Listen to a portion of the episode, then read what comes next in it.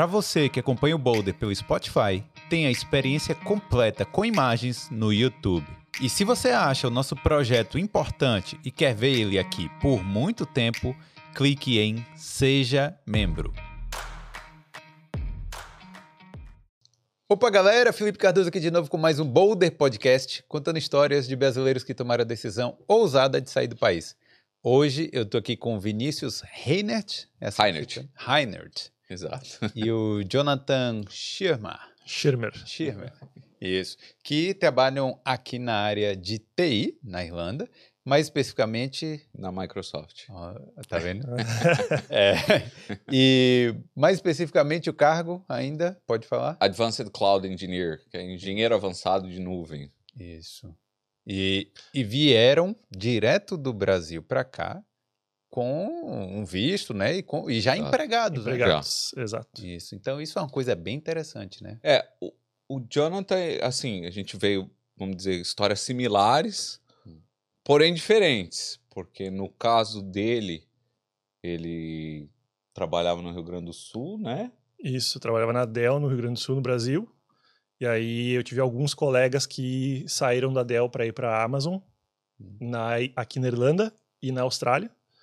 E aí eles, como eles tinham já o processo, eles falaram, ah, teu inglês é bom, tem interesse, de repente, em tentar.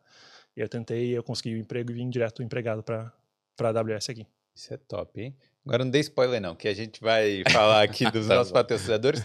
É, não, primeiro, né, deixa eu pedir aí pra galera que tá chegando aí, pra já ir deixando o like. Se não for inscrito, aproveita e se inscreve no canal, né? Se veio aqui por causa do Vinícius, do Jonathan, aproveita e se inscreve no canal, porque tem muitas histórias de muitos brasileiros na Irlanda e na Europa em geral também. E eu quero agradecer aos nossos patrocinadores que estão sempre na tela do Boulder. E hoje eu quero falar especificamente da... De quê? De que que eu quero falar? cortar o cabelo aqui né, na Irlanda da Vintage Studio, certo? Você aí que quer deixar o seu cabelo bonito aí, né, sua barba ajeitada, né, sempre do jeito que o brasileiro gosta, passa lá na, na Vintage Studio que fica na Capel Street, que tem aquele tratamento especial aí que só nós brasileiros sabemos aí, né, como, como dá. Então é isso aí. Procura lá, né? Olha aí primeiro o Instagram, né, da Vintage, dá uma olhada lá no portfólio dele, sabe que eu falo portfólio, né, porque eu sou da área de vídeo e tal. Mas então, a galera é boa mesmo. Dá uma olhada lá, aproveita e faz o agendamento pelo Instagram, certo? Manda mensagem lá. Fala que veio pelo Boulder para você ter aquele descontinho especial aí, dependendo do dia, né? Dá uma chorinha. Dá uma Isso, dá um chorinho aí, mas fala que veio pelo Boulder para dar aquela moral pra gente aqui. Então é isso aí, né? Vai lá, QR Code aí, links na descrição e tal. Então, beleza, vamos começar aqui o papo. Beleza. E então, conta aí um pouquinho, né? Você, é, o Jonathan tava falando aqui que já trabalhava lá na Dell Isso. antes de vir para cá. E você, você que veio há mais tempo aqui, né? Do- de vocês dois aí Sim. e tal, você tá aqui há mais tempo. O que, que você sabia de Irlanda nessa época lá? Da... Então, eu tô aqui há cinco anos e meio agora. Quando eu me mudei para cá, eu sabia que a ilha era a ilha do St. Patrick's e a galera bebia pra caramba, aqui, mas era basicamente isso. Eu achava que Irlanda era parte do UK ainda, não, não tinha ideia nenhuma. Assim, sabia que era um lugar muito legal para visitar, mas não, não tinha essa ideia de de repente se mudar para trabalhar. Né? Mas o, o que que te chamou então? Porque a gente sabe que às vezes a situação do Brasil, né, para algumas pessoas às vezes não tá tão legal e a gente fica naquela imagem assim, ah, quero trabalhar fora, tal. Mas tinha algo que te chamava assim para trabalhar fora ou trabalhar na Irlanda? Quando, quando, eu tava, quando eu consegui um emprego na Dell, é uma baita empresa gigantesca no Brasil, minha opção de sair da Dell era ou ir para a Microsoft no Brasil, que era o, o, o meu nicho de trabalho dentro da Dell, até era com Microsoft também, ou sair do Brasil.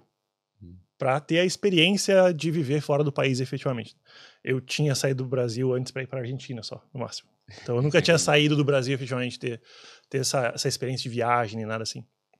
Então, quando esses meus colegas falaram assim, ah, não, a gente está indo, ah, ah, o processo funciona mais ou menos assim, teu inglês é bom, teu, tua parte técnica também deve estar on par, então, tipo, se tu quiser tentar, me avisa que eu peço, pra, eu, te, eu faço tua indicação. E aí eu falei, olha, eu tô com 27 anos, não tenho mulher, não tenho filho, não tenho nada me prendendo no Brasil. Teu cachorro. Ah, é. ah, eu tinha cachorro. É, que hoje tá com meus pais. Mas sim. ah, aí eu falei, vou tentar. O máximo que vai acontecer é eu não passar, ou eu passar, eu ir, não me adaptar e ter que voltar para casa dos meus pais, onde eu tava morando na época, né? Igual. Então, tipo, não, não tinha nada a perder efetivamente, além de ganhar muita experiência. Sim. E, e você? Tava em que situação, Vinícius? O meu, no caso, ah, é uma situação, vamos dizer assim, perto do que eu, conheço o pessoal aqui, os meus amigos que estão aqui, que eles me contam, minha situação muito mais confortável, porque eu já trabalhava na Microsoft no Brasil, tava, fiquei lá cinco anos e meio, quase.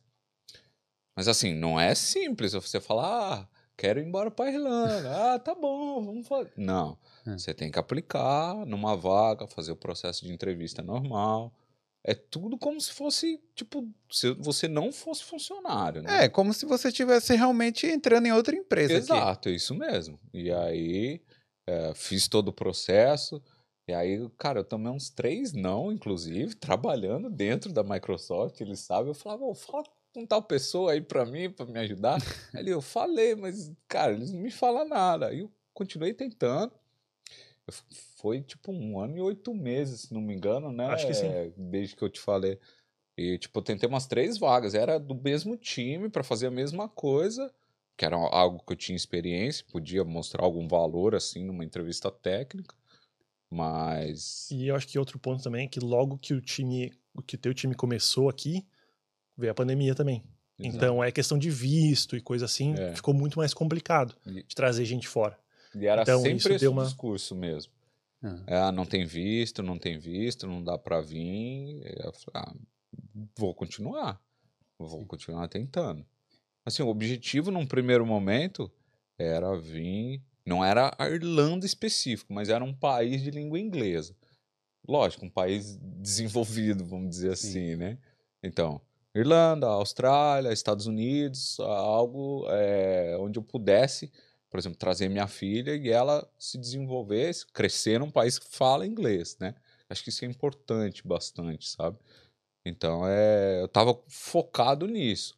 Quem, quem trabalha em empresa, tipo a Microsoft lá, é, a, a Microsoft aparece vagas de outros lugares para você, fica, vamos dizer assim, eles tentam fazer esse, esse, essa rotação de funcionários ou Não, não? Não, você tem o site lá, o careers.microsoft.com, lá tem todas as vagas, tá?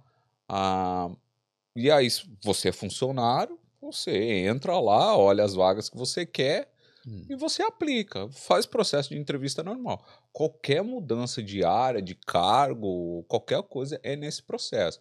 Não tem tipo, ah, gosto de você, vem aqui trabalhar comigo. Não, tem existe, vantagem não nenhuma. tem vantagem nenhuma. A, a única coisa, a única vantagem que eu acho que existe é que tu já tem todo o conhecimento de processos Exato, internos da exato. empresa, né? Porque tu Isso já é- trabalha lá. Então é uma vantagem quando tu tá sendo contratado pela empresa, que eles não vão precisar te dar um monte de treinamentos que eles precisariam para um funcionário externo. ferramenta né? interna, você vai Mas- falar, ó, já conhece essa ferramenta. Mas tirando sei isso, o resto, mas aí também a entrevista normalmente se torna muito mais difícil, porque tu já tem todo aquele conhecimento, então eles esperam muito mais de ti do que um mais, candidato exato. externo também. Claro.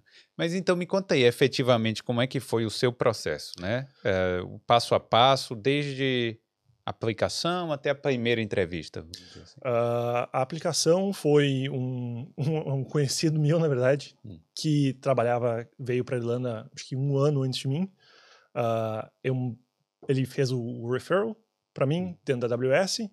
Eles fizeram o, o primeiro contato e aí nisso começou o processo para a vaga específica que eu entrei, que era um Cloud Support Engineer de Windows, né, dentro da AWS. E aí esse processo na época eram sete entrevistas. Sete entrevistas para você. Isso. entrar, né? Aí, uma primeira entrevista via telefone de uma hora. Sim. Aí depois, depois dessa entrevista, tu passa nesse, nessa, nessa parte. Tinha mais duas entrevistas em seguida de uma hora cada, 45 minutos, uma hora cada. Então, mais duas horas de entrevista num, num outro dia. E aí, quando eu passei nessas duas, nessa segunda etapa, aí eu tive que ir para São Paulo, no escritório da AWS em São Paulo, Hum. e aí fazer entrevista via videoconferência com o pessoal da Irlanda. O que não fez muito sentido para mim ter que ir lá para fazer uma videoconferência, né? É. Mas igual, aí são quatro horas seguidas de entrevista. Quatro horas seguidas. Que é o que Mas- eles chamam de loop, né? Essa entrevista já é técnica. Então, to- teve- tiveram duas entrevistas que não foram técnicas. Hum. As outras cinco foram técnicas. E aí elas vão aumentando de nível e uma coisa que foi muito surpreendente para mim no processo da Amazon na época foi que entre o- as três primeiras entrevistas e, e a parte final, ah, eu tive um debriefing com a, a recrutadora, que ela falou assim, ah, eles te deram feedback que isso aqui, tu tá, fal- tá faltando um, pouco de conhecimento nisso aqui, na parte de networking, tu tem que estudar mais, isso aqui tu não soube responder e legal tal, esse tipo de coisa assim. Então, para também me direcionar e eu entender o que que tá faltando para mim se eu quiser entrar. Não, Que mas isso entre cada entrevista. Entre as três primeiras e a última parte. Entendi. Porque o, o objetivo deles também, é um, um dos leadership principles da, da Microsoft e da Amazon também, é a questão de aprendizado. Né? Eles estão querendo que os funcionários sempre evoluam. Então, um objetivo deles me dizer assim, ó, tu não, tu não tá faltando conhecimento nisso, tu não, tu errou essa pergunta aqui, é entender se eu vou botar o esforço de aprender e evoluir para quando eu chegar na próxima entrevista eu saber aquela a resposta para aquela pergunta. Exato. Então, esse, é, esse é, um, é um dos fatores que eles, que eles analisam também. Entendi. Aí você ficou nesse processo. Esse processo deve ser parecido hoje ainda, né? Sim. Mas aí você ficou nesse processo. Quanto De- tempo? Deve ter dado um mês, eu acho, mais ou menos. eu- três semanas, de repente, porque é cada, cada vez que tu tem que agendar a entrevista, a entrevista tem a diferença de horário. Eu tava trabalhando no Brasil, então não dá no meio do dia também. Tava trabalhando presencial na época. Hoje de casa é muito mais fácil. Tu, de repente, Sim. tira uma horinha ali, faz uma entrevista por telefone e é isso aí, né? Mas na época, trabalhando presencialmente no escritório, fica muito mais complicado, né? E como é que foi? A partir daí, é, você passou de primeira? Sim. É, eu- eu fiz, fiz todas essas entrevistas, aí no final da, da- das últimas entrevistas, aí acho que deu uma semana, e aí eu recebi a ligação da, da Amazon, dizendo assim, ah, tu passou, Hum. esse aqui é o que a gente tem salário para te oferecer, isso aqui são o, o que a empresa oferece aqui na Irlanda, não sei o que lá, não sei o que lá. E aí eu... E agora, o que, que eu faço? Busquei tanto Aquele- sim, é- sim, agora é- que ele veio. é aquele- é tô aquele choque. perdido, tô É aquele perdido choque, assim. Bah, realmente passei, sabe? Tipo, É, porque quando você está fazendo, né, tentando, é, inclusive até uma boa, né, para todo mundo que tenha vontade e tal, porque não tenta, né? Que Tenta, pode chegar nessa hora aí e o cara Não, decide, e- né? e- a eu- tentada é sempre livre. E eu, e eu, no meu caso, quando eu tava tentando entrar na Microsoft no Brasil, nossa, eu tomei 50 mil nãos, assim, tipo. Só que era isso que ele falou. Cada vez eles falavam: olha, tá faltando isso aqui. Aí eu ia lá e estudava aquilo. Aí tentava de novo. Aí faltava outra coisa. Hum. Aí eles davam feedback: olha, tá pecando nesse lado aqui. Estudava aquilo. Cara, fui tipo subindo as escadinhas, até que uma hora eles falaram, beleza, vem aí. Então é, é, né, nesse nível mesmo. Tem, tem, que, tem que ir pra cima, não tem jeito, velho. Mas o que que passa na sua cabeça lá de qual é o medo então, efetivamente? Ah, é, é, o, é o medo de tu estar indo para um país que tu nunca foi. Eu nunca tinha visi- nem visitado um país de língua inglesa antes, então eu nunca tinha ido para os Estados Unidos, nem para nenhum lugar na Europa que fala inglês ou coisa assim. Então, tipo, eu nunca tive que pôr meu inglês à prova, efetivamente. Quando eu trabalhei com o Vinícius na Wipro no Brasil, por exemplo, no frontline da Microsoft lá, a gente usava inglês quase todo dia no trabalho.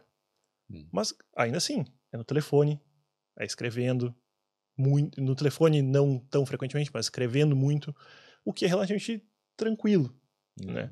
Mas quando tu passa a viver em inglês, aí as coisas mudam, né? E aí tu tá indo, pra um- não é tipo assim, quando eu mudei pra Curitiba lá pra trabalhar. Cara, tô a 10 horas de carro de casa. É, é ruim? É ruim. Mas é, cara, é 45 minutos de avião. Barato pra voltar pra casa. Sim. Agora eu tô longe, sou filho único, tô longe dos meus pais, tô longe dos meus amigos. Cara, tô apagando tudo, basicamente, e começando tudo de novo, né? Novo começo. Começando. Então, e assim, eu vim pra cá não conhecendo praticamente ninguém. Eu tinha um cara que veio da, da Dell pra cá, tinha vindo um pouco antes de mim, e o cara que fez o meu referral lá, que eu, que eu era conhecido, né? Não era nem amigo. Sim. Então, é, é assim, amedrontador. Amedrontador. Amedrontador. Ah, mas, mas é isso, entendeu? Eu, eu sempre fui um cara muito de boas. Então, assim, é ruim, mas eu falei assim, ah, não, vai, vai dar certo, vai dar certo, vamos, vamos embora, vamos ver no que, que dá. O brasileiro é muito otimista. E, e, É. e eu, eu, te- eu tinha aquela segurança também de poder voltar pro Brasil. Cara, volto pro Brasil, eu sei que muito possivelmente eu ia conseguir meu trabalho na Dell de volta. Hum. Ah, então eu tinha casa dos meus pais lá, não, não, não ia ter um problema que eu tinha que mover família, mover filho de escola, voltar filho de escola. Não, não tinha nenhum desse, desse tipo de problema. Não. Era só eu, minha mala e é isso aí.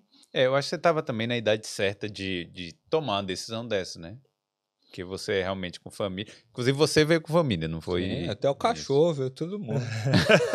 o cachorro fugiu dentro do avião, rapaz, foi um. Eu comendo, a mulher, "Ô, você não pode soltar o cachorro, não. Eu falei, não, eu não soltei o cachorro. Aí a aeromoça com o meu cachorro na mão, tá ligado? Caramba, desculpa.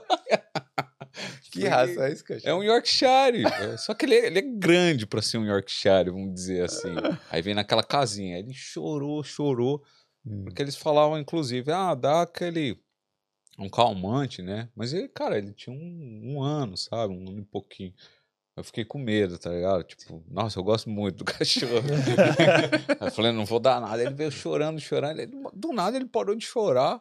Aí eu olhei e falei, caramba, será que ele. Aí, né, tipo, falou, Finalmente. vou, vou sossegar aqui. E nada, rapaz, ele abriu o negócio da casinha e fugiu dentro do avião, tá ligado? Aí, e a mesa comendo e tal. Aí era moça aí, você não pode soltar seu cachorro aqui não. Aí eu, não, mas eu não soltei meu cachorro. Aí ela, não é teu cachorro.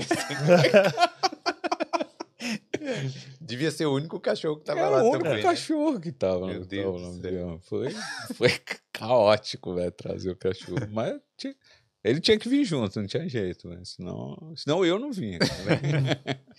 Tá, agora é porque eu tô tentando fazer em etapas aqui, né?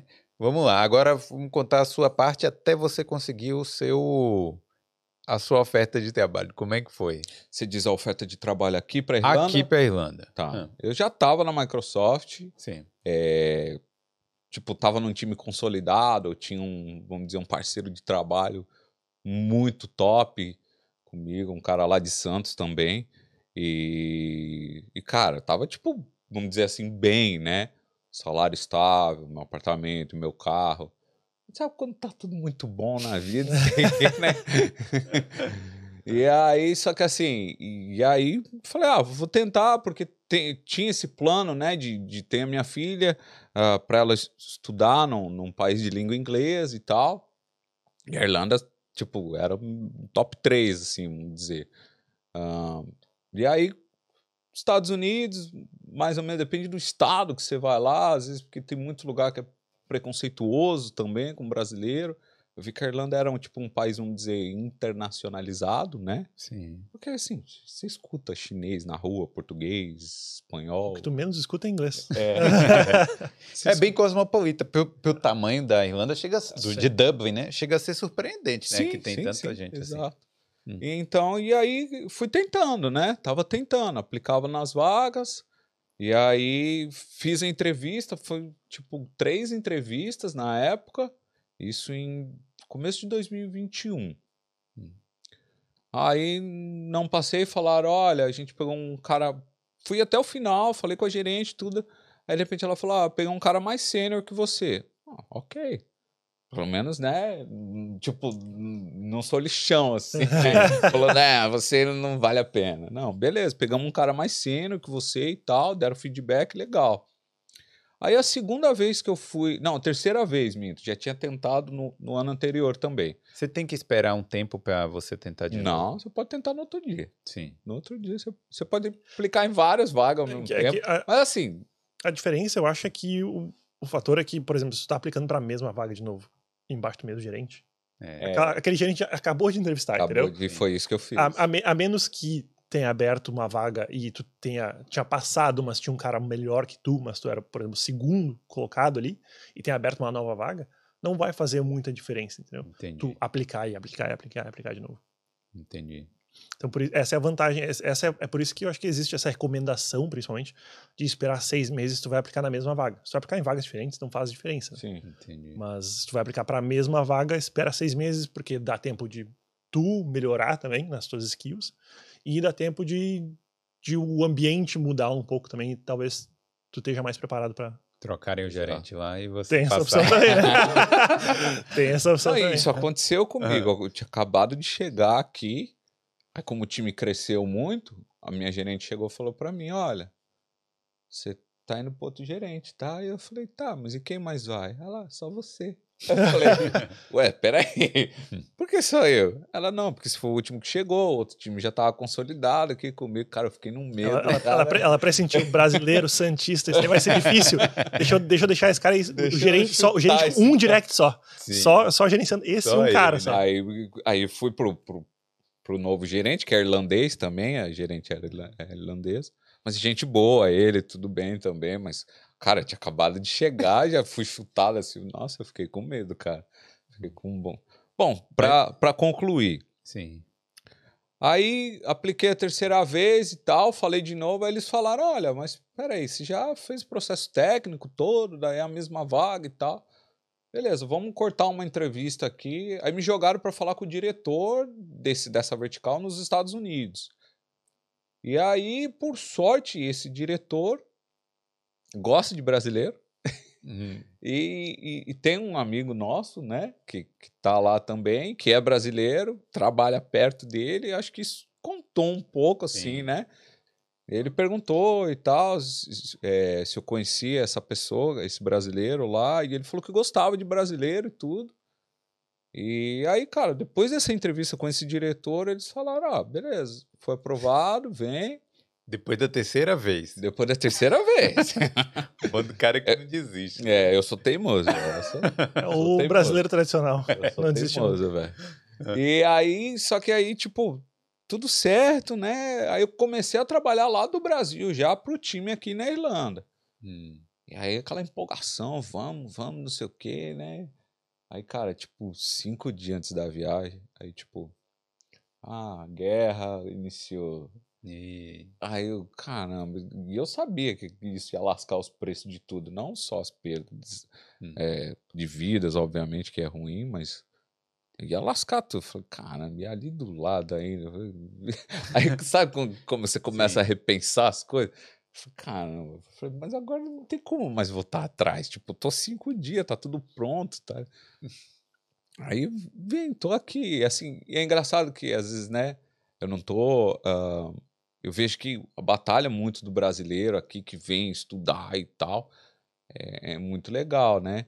E não é fácil, cara, porque você vê crise de acomodação, agora questão de guerra, inflação. Como é que a pessoa, tipo, vai pagar um, um- Eu fico me perguntando, como é que a pessoa vai pagar um, um quarto, né? Pra ela morar, trabalhar, que só pode 20 horas, né? Vamos dizer assim. Então o cara que vem realmente é o que você fala, é decisão totalmente ousada É mesmo. aquele negócio, né? eu sou ferrado, mas agora eu sou ferrado na Irlanda. Mas assim, ó, duas coisas que você, do, do seu processo aí, que eu achei interessante frisar, assim. Primeiro, a insistência, A insistência, teimosia, total. que assim, não desistiu depois do primeiro não aí que você tomou, nem depois do segundo. E depois também o, o networking, né? Que, por Sim, exemplo, aí você foi- conhecia o cara lá, que conhecia tal cara e não sei aonde. que- E esse cara trabalhou co- conosco Hum. lá em Curitiba quando a gente era terceirizado da Microsoft. Olha aí. Entendeu? Então, assim, a galera de TI, assim, a maioria, assim, elas. é, eles, a maioria, vamos dizer que se conhece e eles se ajudam. Hum. Tipo, tem um cara que trabalhou com a gente agora, tá na Austrália. Eu ajudei ele a entrar na Microsoft na Austrália agora, entendeu? Olha aí. Pinguei um gerente lá que eu conhecia também. Eu falei, ó, tem esse cara aí. E assim, isso não é, vamos dizer, ah, não tô puxando. A pessoa tem que fazer o processo, tem que se provar numa entrevista técnica e tudo. Mas vamos dizer, quando você tá assim entre 50 cabeças boas, né? É. E você tem um- uma Eu- referência de eu- eu alguém, que- já é algo Eu, eu acho que esse, né? esse é outro fator também. Hoje em dia, referência ajuda muito porque tu tem muita gente, tu tem muita vaga e os recrutadores não têm a noção, tec, a- o entendimento técnico para dizer. Por exemplo, hoje, se tu vai no LinkedIn, qualquer pessoa que trabalha na área de TI no LinkedIn recebe um contato por dia de recrutador, de Recrutador, qualquer, em- qualquer empresa. Porque a galera pesquisa lá, se tu tem TI no teu, no teu LinkedIn, Aí os caras colocam a palavra-chave na busca lá, TI, aí eles veem que tu tem TI e eles mandam vaga Mandam vaga. aleatória. Não Sim. tem, muitas vezes, a maioria das vagas que eu recebo não tem nada a ver com o meu perfil, efetivamente. Eu, eu também recebo umas. É, depois de- que eu troquei de- meu LinkedIn pra Irlanda, aqui pra Dublin, nossa, eu recebo direto. Ex- cara. exatamente, Brasil então, não tipo, recebia tanto. É, é necessário. Tanto que, por exemplo, na Amazon, eles faziam até eventos pra galera que tava no suporte ajudar a fazer referrals. Então, tipo, Hum. tu- eram, eram algumas horas lá que eles pagavam um café pra galera, lá pagavam uma comida pra galera do suporte, parar de trabalhar efetivamente, ir numa sala lá e olhar no link, buscar gente no LinkedIn pra fazer referral. Porque ah, eles precisavam de gente e, em primeiro lugar, que as pessoas não pensam em aplicar pra vaga nessas empresas grandes. O cara, Exato, o sim. cara pensa, eu pensava assim no Brasil. Eu Eu nunca pensei em entrar, trabalhar na é. Dell, tá ligado? Pensava assim, cara, o cara tem que ser muito pica pra trabalhar na Dell. tá? Eu Eu nunca vou ter chance. coisa, Ou trabalhar na coisa. Microsoft, ou trabalhar na. Cara, eu nunca ia pensar nisso aí. sabota, né? Exatamente. Então, tipo, tu nunca olha na- no, no Microsoft, no careers.microsoft.com lá pra ver por vaga lá pra aplicar. Então, por isso que fazer, ter essas referências, ter esse networking é muito importante hoje em dia. Sim. Além de que tu tem um milhão de pessoas hoje trabalhando em TI, todo mundo aplicando. O que tem de indiano aplicando em, cara, muitas vagas. Tanto que hoje em dia, eu acho que indiano é a maior população trabalhando com TI em Estados Unidos. Aqui tem muito indiano também. E, cara, os caras são bons. Os caras Então, são bons, né? Ah, também os caras têm quantidade, né? É, É verdade. É a mesma coisa que tu falar, brasileiro é bom jogando bola. É. Mas têm, né, velho? Pô, Tem um monte. O cara né? tem muita quantidade. pô. Também se tiver um- 200 milhões de pessoas que trabalham com TI na Índia, pô, isso é o- a população inteira do Brasil. Mas é importante frisar que a gente está falando que a gente te- né, teve esse networking e tal, mas eu, eu conheço, tipo, várias pessoas que, tipo, migraram pro mercado de TI, não... Cara, tem cara que, tipo, aprendeu em programar, assim, fez é, aplicativo em seis meses, assim, tem gente que até menos, fez coisa mais simples, aprendeu realmente a programar, tipo, vendo vídeo no YouTube, cursinho, esse tipo de coisa, e arrumou trampo sem, sem ter esse tipo de network, assim. Ah, é possível, tá? A gente não tá falando que também é, é um mar de rosas e mil maravilhas, vai ser tudo fácil.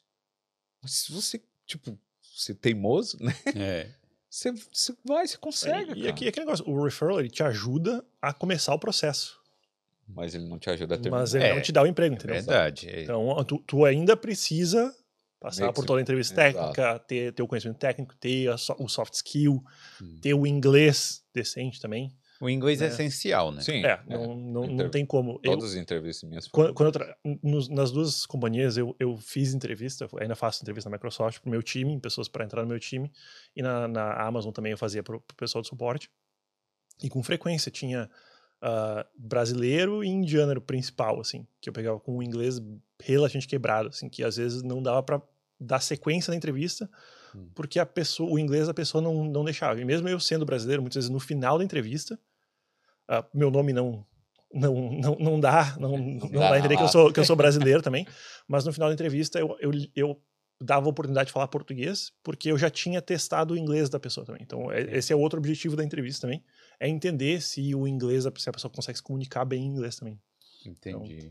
É, é. Como eu sempre falo aqui, é essencial a pessoa. É, isso é pré-hack, meu. Falar inglês é pré-hack, É. né? Tipo, É pra tudo, ainda mais nessa área, né? Exato. Agora vem cá, como é que foi o processo do seu visto? Porque TI, a gente, sinônimo, né? Critical Skills. Todo mundo, ah, eu quero fazer TI porque Critical Skills, que, é, para quem não sabe, né? Para quem tá no Brasil ainda, Critical Skills aqui, você fica dois anos com visto, aí depois que você tem aqueles dois anos ligado à empresa, você troca para o Stamp 4. Aí todo mundo quer esse visto. Que é o green card É o green americano. card, Green né? card daqui. Exato. E aí, como é que foi no seu caso? No meu caso, ah, como eu não sou formado, e Você não tem um ensino superior, no Isso, caso. não, não, não sou formado na, na faculdade, não, não tenho ensino superior. Meu, meu, meu nível de educação aqui na Irlanda seria nível 5, eu acho, ou 6. Hum. Eu Ah, nem sei o meu aqui. ah, mas, então, para te ter o Critical Skills, na época que eu vim, acho que era o salário tinha que ser 65 mil por ano, ou tu ter um nível de educação 7 ou maior. Sim. Você Né? tem uma universidade, no caso. Exatamente, ter um Masters, ou ter um mestrado, ou ter qualquer coisa acima de bacharel, né? Uh, como eu não tinha, e meu salário não era acima de 65 mil por ano também quando eu vim, eu peguei o Stamp One General Permit. Então você na área de TI com General. Exatamente. então, Uma zebra, né? Difícil. mas no meu caso não fez diferença nenhuma, porque eu não tinha família. Na época que eu vim também, o mesmo o Critical Skills não dava uh, permissão para esposa ou esposo trabalhar. Ah, é, na época Foi logo, tinha isso. foi lo- que eu vim em 2017. Foi logo depois, acho que foi início de 2018 que isso mudou. Para quem tem critical skills, o esposo ou a esposa pode trabalhar também com baseado no visto do, do- do parceiro. Ah, então, para mim não fez muita diferença. E um ano depois de ficando na Amazon, quando eu mudei para Microsoft, aí sim, porque o salário já estava acima disso, aí eu consegui o critical skills. É, deixa eu só perguntar uma coisa. Porque muita gente, quando a gente fala de visto, tal, de burocracia, tem aquele receio da burocracia em si, né? Ah, vou ter que contratar advogado, vou ter que fazer isso. Mas essas empresas grandes, você não precisa fazer nada, né? Não. Por Mas exemplo, a, a Amazon Eu só usava lá no dia. a Amazon usava a Fragment como empresa. Hum. Pra ser bem sincero, não são os melhores do mundo. Tem muito problema. Muita gente. Eu, porque a Amazon contratou muito, con- contrata ainda muita gente do Brasil para vir para cá. Era um dos. Para quem trabalhava com TI, era um dos, das, das empresas mais fáceis Hum. pela quantidade de contratação né, para vir para cá. E então a gente tinha muito relato da galera reclamando e tendo problema, porque eles, eles, eles acham que tu já entende tudo, entendeu? Sim. De como funciona. Então eles te mandam lá meia dúzia de palavras e tu tem que decifrar o que, que é, o que, que exatamente o que eles precisam, o que, que tem que ir no, em cada formulário. Então eles não são muito facilitadores nesse sentido. Mas igual, eles te mandam, é a empresa que faz, tu só precisa mandar os documentos para essa empresa e essa empresa que vai falar com o DOJ ou o DJ na época lá. Que é o e- departamento do- de, O Ministério do, do, Do Trabalho, aqui, é. do trabalho. Sim. Então, ele- eles que vão falar com eles e eles que vão fazer todo esse processo e trâmites, né? No meu caso, eu não, não fiz nada, nada né, mesmo. Uma mulher me mandou um e-mail, tava no Brasil, ela falou: me manda teu passaporte, teus, eh, teu diploma, teu, tuas coisas, mandei tudo pra ela, e tipo, deu um, dois meses, ela, ah, parabéns, seu Critical Skills foi aprovado. Aí eu falei, ah, legal, Top. obrigado. Nada, nada mesmo, cara. É, Foi bem legal isso aí. tá vendo aí? Aí, Melhor. ó. Eu tive que sofrer. Não, é que hoje eu acho que está muito mais fácil também, pela quantidade de imigrantes. Tanto que é só tu olhar pelo processo de renovação do IRP, né? Do, do, do ah, Residence Permit. Que Hoje, hoje é, é online. hoje é tudo online, muito mais simplificado. Na época que eu vim, já tinha o sistema de appointment. Então tu já podia fazer o appointment, mas tu estava sempre bucado. Então tu tinha que ir lá É todo verdade. dia no site, rezar para conseguir um appointment para poder ir lá e renovar, sabe? Me falaram que antes você tinha que ficar na fila de manhã. Cara, Uhum. antes você tinha que acampar lá. Aí tinha gente que É. acampava, né? Me contaram. Eu falei, caramba. Pra mim foi a mesma coisa. Eles marcaram tudo lá, eu só aparecia lá. Ô, meu nome, fui lá, tá, quem é? É, sou eu mesmo. Pá, ah, tá bom, toma aí o RP. Eu falei, opa, top. É. Vem cá, do processo aí, vocês conversando aí, que vocês se conhecem e tal, vocês são amigos, do processo de para conseguir um trabalho fora. O que, que vocês acham que mudou ou você acha que é a mesma coisa nesse período desses cinco anos? Tipo assim, ah, o LinkedIn tinha que estar de certa forma, sabe? Ou as coisas que eu falei na entrevista eh, mudaram ou são iguais? Do processo em si, o que, que você... Para mim, no meu caso, eu acho que o, o fator cloud hoje está muito mais Sim. aberto e tá, tá por muito mais tempo. Na época que eu vim, estava relativamente novo, ainda é relativamente novo se tu pensar, mas no meu caso, quando eu fiz entrevista para a Amazon, por exemplo, e até para a Microsoft, não teve quase nenhuma pergunta sobre cloud, efetivamente. Hum. Era tudo sobre o, a tecnologia que eu utilizava on-prem que se traduzia para cloud. Tá, você fala... On-prem É, é, ah, local. local. Era, era, era On-prem é local tudo- e cloud é nuvem, tudo, né? Óbvio. tudo que eu, era, É eles, eles perguntavam, nuvem, por exemplo, so- sobre o Windows, né? Tu pode usar o Windows no teu computador, no teu desktop em casa, na tua empresa, quando tem um servidor lá, tu tem uma, uma caixa, um hardware efetivamente, ou quando tu usa na, na cloud também, né? Da, da Microsoft, da AWS, qualquer uma delas. Hum. Então, a, todo, todo, todas as perguntas da entrevista técnica foram baseadas em coisas não relativas à cloud. Entendi. Então, hoje em dia, quando a gente contrata alguém, a gente já tem uma expectativa de que aquela pessoa vá ter conhecimento sobre cloud. Mesmo que não seja Microsoft.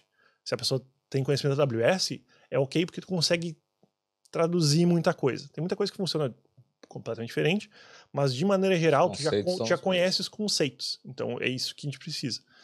E na minha época, não. Na minha época, porque era uma coisa nova, eles só queriam contratar gente que fosse técnico o suficiente que, for, que quisesse aprender cloud. Né? Mas se tivesse o conhecimento base, que é usado na cloud também. É, porque quando a gente fala de nuvem também, ele tá, tá comentando, a gente tem, vamos dizer, quatro modelinhos ali, né? Que é infraestrutura como um serviço, plataforma como um serviço, software como um serviço, qual outro? Esqueci. E Enfim, é, principais são é, são parecidos, né? No caso dele, por exemplo, ele trabalha com, vamos dizer, um- todos, né? e no meu caso é só software como um serviço. Sim. Então tem, você tem diferentes níveis, né? Por exemplo, no caso dele, quando a gente está falando de infraestrutura como um serviço, ou plataforma como um serviço, tem a questão da rede também que você tem que saber.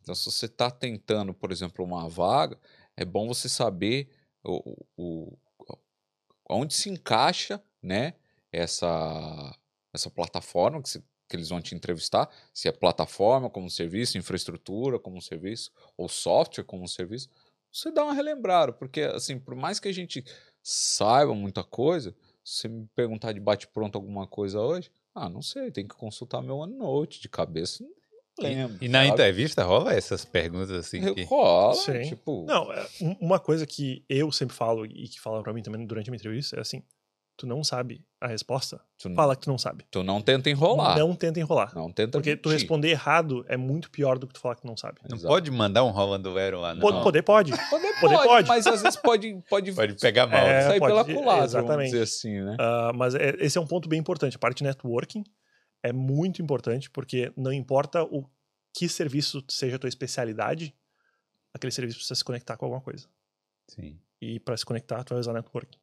Então, não importa se tu tá na cloud, se tu tá on-prem, se tu vai conectar local com cloud, se tu vai conectar cloud com cloud. O que tu vai fazer, tu vai precisar de conectividade. Então, é um pré-requisito até na- nos times da AWS, por exemplo, em qualquer time de suporte que tu fosse na AWS, a AWS tem, sei lá, 20 times diferentes de suporte, cada um cuida de certos serviços. Qualquer time, uma parte da entrevista é só networking. Hum. Então, Eles porque é- camada OSI de rede, Isso, essas porque coisas, é, né? é- porque tu precisa saber aquilo, porque o teu serviço que tu vai dar suporte vai conectar com alguma Vai coisa. mais. conectar ele não vai, ele não tudo funciona é sozinho, ele não rede funciona hoje, né? isolado. Entendi. Então tu precisa ter esse conhecimento de networking. E a mesma coisa na Microsoft, quando eu faço entrevista no meu time, normalmente eu foco em networking, porque é uma das minhas especialidades. Então, tipo, eu vou, vou focar, talvez eu foque em Windows, talvez eu foque em outras coisas, mas networking é uma coisa que sempre vai estar vai fazer parte de qualquer entrevista que tu for fazer ah, na área de TI. É porque você fala isso porque você tem muita experiência entrevistando outras pessoas Isso. também, né? E aí, cara, como é que é dar uma notícia ruim lá pra galera? Na Então, verdade, não é a gente É, eu não dou, eu não dou, né? Eu não dou. né? então, é, mas é, é- é assim, é, é bem. Normalmente é raro uma- um candidato que tu fique na dúvida. Hum. Hoje em dia, assim, eu acho que eu já devo ter feito, sei lá, 100, 200 entrevistas, pelo menos. E, assim, são poucas as pessoas que causam dúvida, assim. Vai, esse cara aqui, talvez, não sei, será que vai ou não? É, Normalmente, é- esse cara é muito bom, ou esse cara falta muito conhecimento. Não, mas aí às vezes tem um, assim, ah, esse cara é muito bom, mas falta um pouquinho e talvez numa seguinte. É, eu- Ou o, não. o, o que acontece, Raramente. por exemplo, no meu na- caso, nas minhas experiências, é, bem, é muito 880, assim, é Olha aí, impressionante. você deu sorte. no meu caso, quando eu vou entrevistar alguém, às vezes eu, eu percebo também que às vezes é a oportunidade da vida da pessoa que ela tá, tipo, pelo menos pra mim, era, sempre foi meu sonho trabalhar na Microsoft. Eu sempre, tipo, quis trabalhar na Microsoft. Não era assim algo que, tipo, ah, vou tentar aqui, vou atirar pra um lado. Não, eu tava ali na teimosia mesmo, um tempão já. Então, às vezes eu vejo que tem gente que tá nessa pegada assim, mas a pessoa tá tão nervosa que ela não consegue desenvolver o que ela tem, vamos dizer, de melhor para porque a entrevista é falada. E aí e eu falo pra pessoa: se você não souber, você me avisa. Tipo, não tenta, tenta procurar na internet na hora uma resposta, porque isso aí Sim. meio que queima teu filme, tá ligado? Então, ah, e às vezes eu mudo um pouquinho o rumo da entrevista, não fico só técnico. Falo, ah, me fala um projeto teu, uma situação ahm, difícil que você teve que lidar no, no, no teu time, onde você conseguiu contornar e, e- teve um caso de sucesso, vamos dizer assim. Hum. O cara se sentir mais, né? Para a pessoa se sentir mais. Esse, esse- esse é um ponto muito importante que eu acho que no passado, pelo menos, ou talvez em empresas menores, tu, tu tem, tinha aquela, aquela- aquele nervosismo de ir para entrevista, onde tu. Tá, na época ainda que tinha aquelas entrevistas psicotécnicas, que daí tu tinha que fazer lá qual era o teu animal favorito, aqueles negócios lá que era Sim. tudo meio Nossa, tricky question, lá- Sim. Tudo assim, tu não tem Dinâmica resposta certa, tem grupo. resposta errada, mas tu, tu vai te ferrar em algum momento aqui. Vai, vai falar uma coisa que não deveria em algum momento. Eu acho que um dos, dos principais pontos hoje em dia é que tu tá sempre tentando fazer com que o candidato se sinta o mais confortável Exato. possível, porque tu quer que ele s- Você quer que ele seja entre. bom. Tu, tu, tu- tu realmente quer que, se o cara for bom, tu realmente quer ele, entendeu? Então tu não quer sabotar ele de maneira nenhuma, tu quer fazer o máximo possível para que aquela pessoa te mostre tudo que ela sabe. Sim. Então, quanto mais confortável a pessoa ficar, em, em teoria, melhor e mais ela vai responder e mais informação ela vai te dar sobre, sobre ela, né? E sobre o que ela conhece. É, mas normalmente a, a entrevista começa assim, ó, não, eu quero que você se sinta confortável. A pessoa fala isso, né? Aí já fica. né? Não, fala assim, não, eu quero que você se sinta confortável, porque isso aqui é mais um bate-papo e não sei o quê. Só que quando começa, começa a fazer as perguntas que tá te esperando para responder aquele método STAR. Aí, É. aí já começa, aí eu falo, oh, meu Deus. É, assim, a gente não pode fugir muito do- do- de um ponto técnico, mas também ah, eu entendo e, e diversas vezes, nossa, quando alguém estava me entrevistando, eu estudava, estudava, estudava, estudava, chegava na hora que o cara fazia uma pergunta, eu falava, caramba, eu estudei isso, mas na hora eu Não lembro. não lembrava, cara, aí, nossa, e era, nossa, era uma sensação muito ruim, assim, pelo menos. É, eu, eu acho que também tem um- uma das coisas que eu faço, por exemplo, quando eu trabalhava na, na AWS, eu estava limitado a um número de serviços, então eu, eu precisava que a pessoa soubesse sobre aquilo. Então não, não tinha como fugir muito É, do- tem coisa da- que não tem do- como fugir. de onde ir tecnicamente. Né? Então a pessoa sabia que ela estava aplicando para aquele time porque ela ia trabalhar com aquele produto X. Então, eu vou te perguntar se é o produto X, tu sabe ou não sabe, ou, né? Mas na, na Microsoft, porque o meu time trabalha, suporta, sei lá, 200 serviços, que são completamente diferentes. Tem serviço que eu não sei o nome. Entendeu? Então, E é ah, aí normal. quando eu estou entrevistando, eu não, muitas vezes eu não entrevisto uma pessoa que tem o mesmo conhecimento ou o mesmo background que eu. Estou entrevistando uma pessoa que tem conhecimento em Big Data, por exemplo, que eu não sei absolutamente nada de Big Data. Eu sei me defender ali e olhe lá. Sim. Então, muitas vezes o que eu tento fazer é eu, per- eu pergunto qual é que é o trabalho atual do cara, com o que, que ele trabalha, quais são os produtos, o que, que ele faz no dia a dia, para tentar focar nas coisas que ele faz, que ele vai ter mais, que ele vai se sentir mais confortável Confortável. falando sobre também. Entendeu? Porque muitas vezes tu olha no currículo do cara, vai falar lá que ele trabalhou com um serviço A, B, C, D e E, mas ele trabalhou, sei lá, 3, 4, 5, 6, 10 anos atrás, entendeu? Entendi. Eu não lembro que eu almocei ontem. Lembrar um negócio que eu não, não toco há 10 anos, entendeu? Então tem, tem esse, esse ponto também bem importante de tentar entender o que, que a pessoa está fazendo atualmente atualmente. para tentar focar nessas coisas que, em teoria, vão estar mais frescas na memória. né? É, deixa eu perguntar, como é que foi, é, principalmente para você, Vinícius, que você trabalhava na Microsoft no Brasil. Exato. Então, como é que foi? Você saiu de lá, no primeiro dia de trabalho aqui, foi automático? Ah, já sei de tudo, como é que funciona, tal, sentou ali na Não. cadeira Nossa, e é isso aí. sofri, velho. Então eu sofro até hoje, na verdade. eu tô aqui faz pouco tempo, vai bater seis meses agora, né? Ainda sou um newbie ou um baby ainda, né? Então, assim, nossa, e o primeiro dia que eu cheguei, que, tipo, eu saí de Santos, né? Tava 30 e poucos graus, tranquilinho. Cheguei aqui, cara, olhei pra fora do avião, tava aqueles floquinhos de neve, assim, ao redor da janelinha, sabe? Aí eu falei, meu Deus, o que eu vim fazer? Aí eu saí, cheguei na porta do. Só que assim, é exatamente esse o ponto. Às vezes, né, sou até ruim de falar, mas é, é, é um perrengue que muita gente vai falar, pô, cara trouxa, né? Tipo, veio com. Porque a empresa pagou dois meses de uma acomodação temporária para mim, ela pagou a passagem aérea, ela pagou o táxi para me levar do aeroporto até essa acomodação temporária. Então, assim, não meti a mão no bolso nisso aí, vim tranquilão, né? Então, é. Mas, assim, tem outros pontos também. Tem aquele impacto, né? Eu saí de um lugar que era super quente, que é Santos, em São Paulo. Tipo, é. Nossa, tipo, deu. Você é da Bahia, você é baiano. Tipo, sabe, deu 15, 18 graus lá. É Armagedon. É. A galera tá. entendeu? A galera Ninguém já tá desesperada. Ninguém sabe. Aí eu cheguei aqui, acho que tava, sei lá, 7 graus, e aquele vento de gelar o coração. Aí eu falei, meu Deus, o que eu vim fazer aqui? Aí eu falei, não, beleza, eu escolhi isso aqui, agora vamos que vamos, né? Não é que tu não tinha informação, na internet tá aí. É. Não, mas assim, aí você É, vê. assim, não- eu tinha informação, não tinha noção do que de fato É, era. porque- Você só vê você vive. A gente no Brasil, por exemplo, da Bahia, o cara fala, pô, eu gosto de um friozinho. Mas o friozinho é a vitória da conquista, que é 15 graus, porra, no, no inverno. tá 15 graus ligado? sem vento. Isso, entendeu? É, mas aí o cara fala, pô, chega aqui, cara, chega um frio, você fica assim, né? Não, mas assim. E aí, só pra, né? Ah, E aí depois no trabalho em si, né? Cheguei lá, nossa, é totalmente diferente do que eu fazia no Brasil. Cheguei, nossa, perdidaço, assim, aí perguntando tudo para todo mundo, porque é um time muito novo, não tem processo documentado, assim, 100% dos processos internos documentados. E assim, eu não estou trabalhando mais com um produto só, que nem eu trabalhava antes. Estou trabalhando com uma gama enorme de produtos. E hoje em dia, por exemplo, a gente tem que. V- vamos supor que ah, você, você desenhou essa caneca, certo? Mas eu sou teu cliente, eu não gosto dela preta, eu quero uma versão marrom. Aí você fala, tá, mas marrom? Por que, que você quer marrom?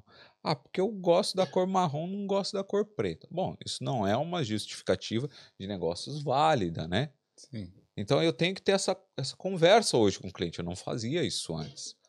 E tudo em inglês. Tudo em inglês. E assim, é só grandes corporações, mas tipo, E, e não, e, não é, e, não é, Grandes, e não é tudo em inglês com pessoas nativas em inglês. Sim. É tudo em inglês com pessoas de qualquer lugar do mundo Exato. também, entendeu? no Então, meu caso é a- sueco, a- polonês. a- além do teu inglês desgraçado já, tu tem o inglês desgraçado das outras pessoas, entendeu? Então é, é, uma, é uma loucura. Você. A- Agora, outra coisa, só enquanto você estava falando aí da, da adaptação. Sim. Que você, além de vir, de se adaptar, assim, de falar, ó, tá aqui o gelo e tal, você teve que se adaptar à sua família também, né? Exato, exato. Então, a minha filha, por exemplo, quando a gente ficou sabendo, ela tá assim, ela tá super animada que ela vai começar a escala agora no fim do mês. Ela vai começar agora. Isso, vai começar Isso. agora, porque o ano letivo aqui começa agora, né? Então é.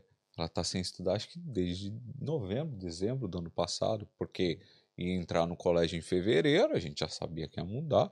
Aí eu falei. Não, não, vai, não, não vou pagar a escola, não vou fazer nada. Mas eu vim embora, não, essa grana eu vou enfiar no bolso aí. velho. Não, não entra em Ah. escola, não, que nós vamos Sim. embora.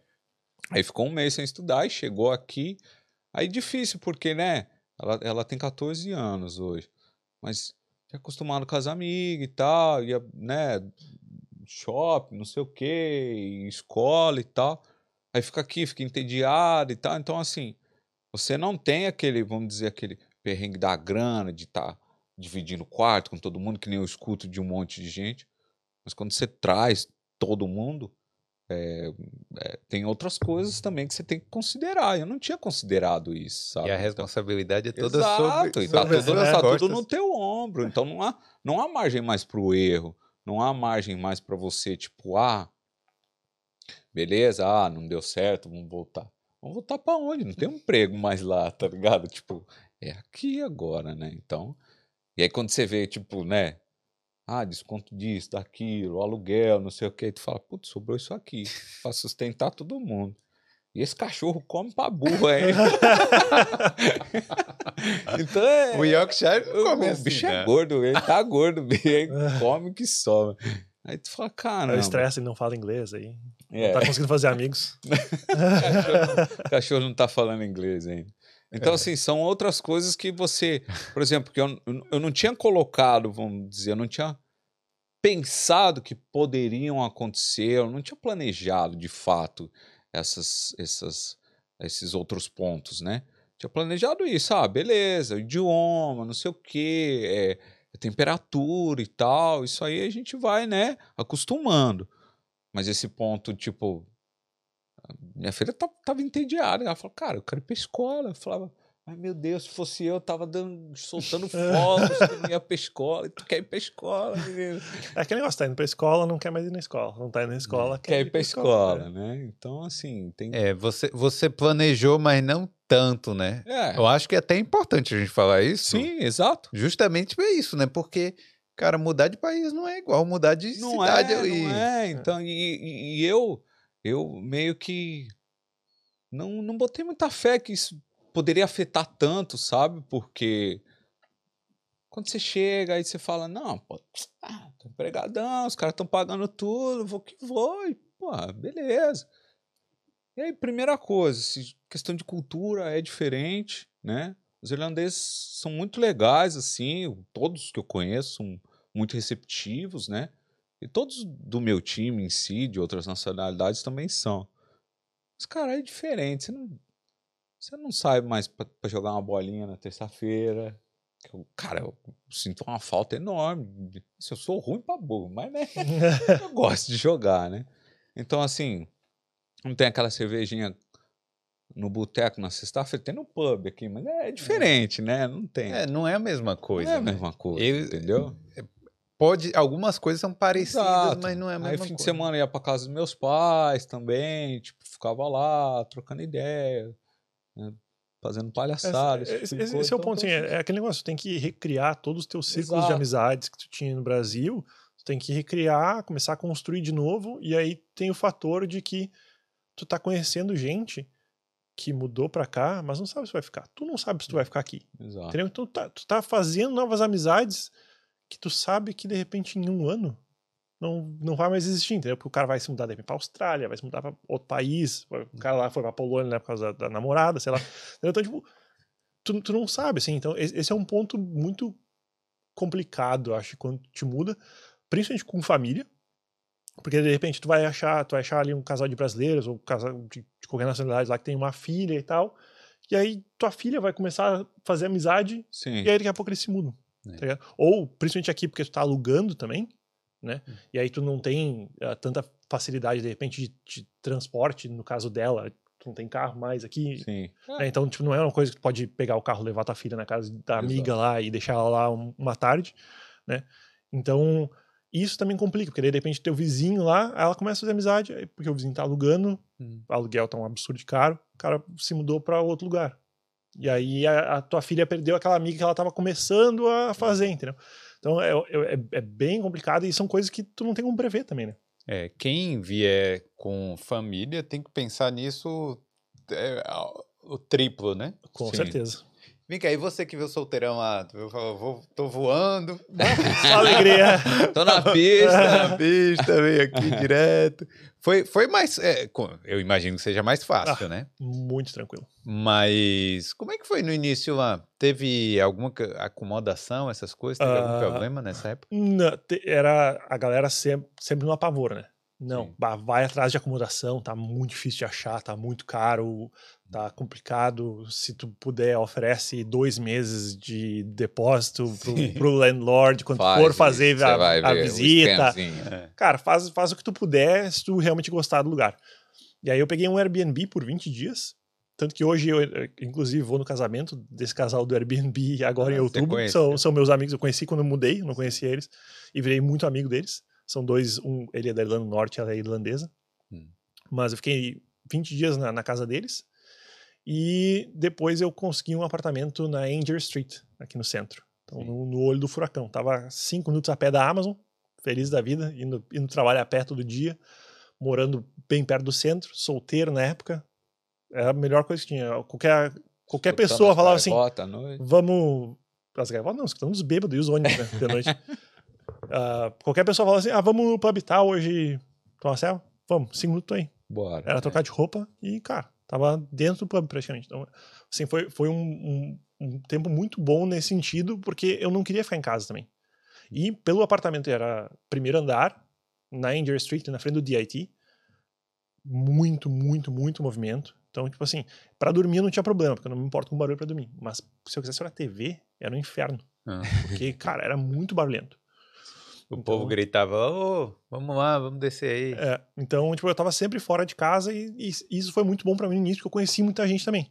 Sim. Eu, na, na época eu, eu queria conhecer bastante gente, porque tipo, eu tava sozinho aqui. Então foi, foi muito bom, assim, nesse sentido. E foi, cara, como falou, aleatório. muito, muito, É, muito mais fácil também, né? E, cara, tava perto do Temple Bar, perto. Era to, toda noite eu tava em algum pub tomando uma ceva. Pô, mas isso é perigoso também, né? O cara vem aí, ó, o cara que tá lá já esperando e fazendo as malas pra vir pra cá, cuidado aí também, não vai pra pub todo dia, não. que E o tá o dinheiro, ó, ah, sim, dinheiro meu, vai meu, meu, meu É. bolso, meu bolso. Sentiu forte. Sofre. né? É. Mas aí, Não era, só o bolso, o fígado. mas aí também, era um apartamento de um quarto, É. né? ah, muito pequeno, e mesmo assim eu pagava 1.450 de aluguel. Caramba, naquela época lá, 2017. pô, é caro, hein? Exato. Mas é que o, a, Hoje a tá localização era. 1.800 esse Ah. apartamento aí. Se não tiver mais. Hum. Pela localização bem, bem central. Vem cá, o que, que vocês acharam da questão financeira lá, do, da diferença do, do Brasil para cá? Vocês já trabalhavam nessa área, suponho, né? Tô aqui supunhetando aqui. Fazendo piadinha besta. Tô aqui supondo que vocês ganhavam bem lá no Brasil também, tal, TI, não sei o quê. E o que, que vocês acharam, assim, da, da diferença aqui? Eu, eu tive uma, vamos dizer, uma pequena degradação do meu estilo de vida financeira do Brasil pra cá. Porque eu já. Sério? Sim. Hum. Não, não. Tô ficando triste. Assim, eu não tô, não tô arrependido de maneira nenhuma, mas é que assim, acho que quando, quando você acaba de chegar em algum lugar, vou- e aí tem aquele negócio, ah, pega o primeiro apartamento que você vê, porque crise de acomodação, não sei o quê. Então, cara, tipo, vi um apartamento, valor X, falei, cara, tem que pegar isso aqui, é caro, é. Mas é o que tem pra hoje, né? Então, e assim, você vê a questão, tipo, cara, eu ia na padaria, eu pegava o carro pra ir na padaria. Eu tava, tipo, No Brasil. vagabundo mesmo, né? No Brasil, isso. E aqui hoje eu só ando a pé, de luas, não, não tenho carro. Mas no Brasil a gente faz isso também por causa da violência, né? A gente, eu pelo Tem. menos, Não, e, e eu acho que, eu acho que não, não só a violência, mas também a questão do tamanho e da organização do Brasil. Por exemplo, não sei como é que era lá da Bahia onde tu morava, mas, por exemplo, onde eu moro no Brasil, eu até tenho um mercadinho lá na casa, perto da casa dos meus pais, onde eu morava no Brasil, que era duas quadras da casa deles, né? Hum. Então era é, é bem tranquilo de ir a pé, né? Durante o dia, obviamente, né? à noite, tem problema de segurança. Mas mui- muitos locais, de repente, se tu quer fazer um- uma compra de mercado maior, tu tem que pegar o carro porque tu não vai ter um mercado perto, ou tu não vai Sim, ter verdade. tudo que, tu, tudo que tu precisa naquele mercadinho, né? é. Então tem, tem essa outra diferença também, que aqui eu acho que é melhor organizado, de certa maneira. É, aqui os bairros têm sempre algumas coisinhas, uns mercadinhos É, perto. Exato. Mas então, aí você falou que. É que, é que, na verdade, se- assim, a gente não pode converter, obviamente, né? Porque senão a diferença é enorme, né? Mas, assim, assim, é, é percepção minha. Posso estar incorreto também, tá? Mas me parece que me sobrava mais dinheiro no Brasil do que me sobra aqui, né? Mas é o que eu falei, às vezes é por conta do começo, tipo, tem toda essa situação. A gente acabou tomando esse. A inflação aqui tá o quê agora? 10 e pouco, não é? Nos últimos 12 meses? Eu não se sei o número, não, é. mas. É, cresceu um Ah, pouquinho. Mais ou menos, né? Então, assim, no Brasil tem aquele negócio. Dissídio, né? Aumentou 10 e pouco, aumenta o teu salário. Aqui eu vi que, né? Eu É, cheguei. não. Eu já sabia o salário que eu ia ganhar desde o ano passado. Entendeu? E assim, não tem essa, né? Então, tem inflação, seu poder de compra baixa um pouquinho. Ah, mas é realmente, agora, para te falar a verdade, eu nunca coloquei no, no papel na caneta. Pode ser que seja uma impressão minha, inclusive. Mas pode ser o do- início também. É, e é o que eu tô falando. Eu E- tenho certeza que, mesmo que seja só por agora no início. Eu, eu acho que é o, tá? o fator também é que tu tá acostumado com tudo no Brasil. Tu sabe onde tem tudo no Brasil. Tu sabe onde tem. Se tu quer comprar X, tu sabe onde tu vai É, comprar X mais exato. barato, tu sabe onde ir, tu sabe o que olhar. Hum. Enquanto aqui, cara, é tudo novo. Tu tem que Exato. reaprender tudo isso Exato. de novo. E por ser tudo novo também, pare- tudo parece diferente, tudo parece muitas vezes mais caro. Porque Eu acre- tu, tu, tá, tu tá recebendo menos em questão de valor, efetivamente, né, em número. Número de zeros. né, é, dizer. exatamente. Eu acho que um ponto importante que, que faz eu pensar isso aí, no Brasil eu tinha acabado de, assim, tava pagando a parcela, eu tinha comprado meu apartamento. É. Aí é Então, diferente. e aí quando você vem para um aluguel que é mais caro, tipo, né, tem uma, tem um- uma grande disparidade entre si nesse ponto, né? Então acho, acredito que por isso, tá? É. Mas É que, é que esse esse é um ponto que bate muito, eu acho, aqui, porque a questão do aluguel, cara, tu vai gastar 50%, se não mais, do teu salário É, em aluguel é hoje em dia, entendeu? Não, principalmente Então, para uma família inteira. exato. Exato. Então, tipo, é uma, que é uma coisa que é bem chocante pra gente, por mais que tu pense em que o custo de vida, de maneira geral, é mais barato, ainda assim, porque tu tá gastando tanto em aluguel, parece que te sobra muito menos. É. Eu acho que esse, esse é um ponto bem impactante, assim, quando a galera se muda pra cá, é começar a pagar aluguel, ainda mais pra ti que tinha apartamento no Brasil, não devia pagar uma parcela absurdamente cara, né? Então, É verdade. Eu, eu, eu acho assim que no início também, claro, para mim foi mais difícil, mas depois as coisas vão se, aju se É, então, é o que ajustando. todo mundo me fala. E assim, é bom você ter per- perspectiva de outras pessoas, porque os caras falam, fala, velho, você tá no céu, não sei o que você tá falando mal, cara. o cara tem um amigo meu que ele fala, velho, eu sou entregador, É. eu moro num quartinho que mora quatro pessoas, o, o cara peida e arrota a noite inteira do meu lado, tá ligado? tipo, velho, você tem tua própria cama, você tem tua própria casa, você. Tipo, cara, você tá no céu, você não fale mal disso, entendeu?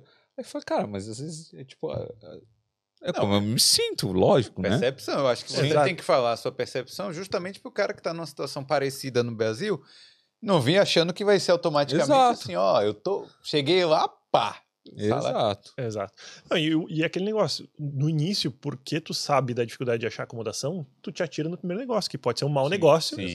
Mas tu tá no desespero e tu não sabe quanto tempo, por exemplo, tu tinha dois meses lá na acomodação. Cara, o que, que tu vai fazer se, a- se os teus dois meses acabar?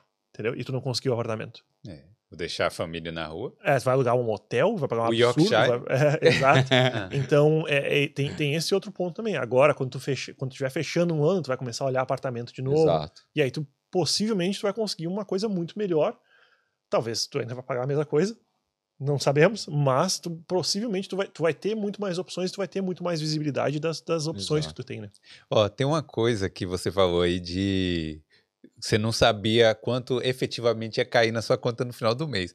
Porque no Brasil a gente negocia o salário mensal Sim. e às vezes negocia assim. Não, mas quanto é que é, é, depois dos impostos, né? Sim. Tipo, Quanto é que líquido. pinga na conta. Quanto é que pinga na conta? É isso. E aqui, o salário, primeiro o cara bota lá, ah, 50 mil, é 50 mil anual. né? Exato. O cara tá no Brasil aí, pô, vou ganhar 50 É. mil. Não, por mas mês." tem- o ponto também é porque assim, a Microsoft do Brasil, ela tem muito benefício, Sim. né?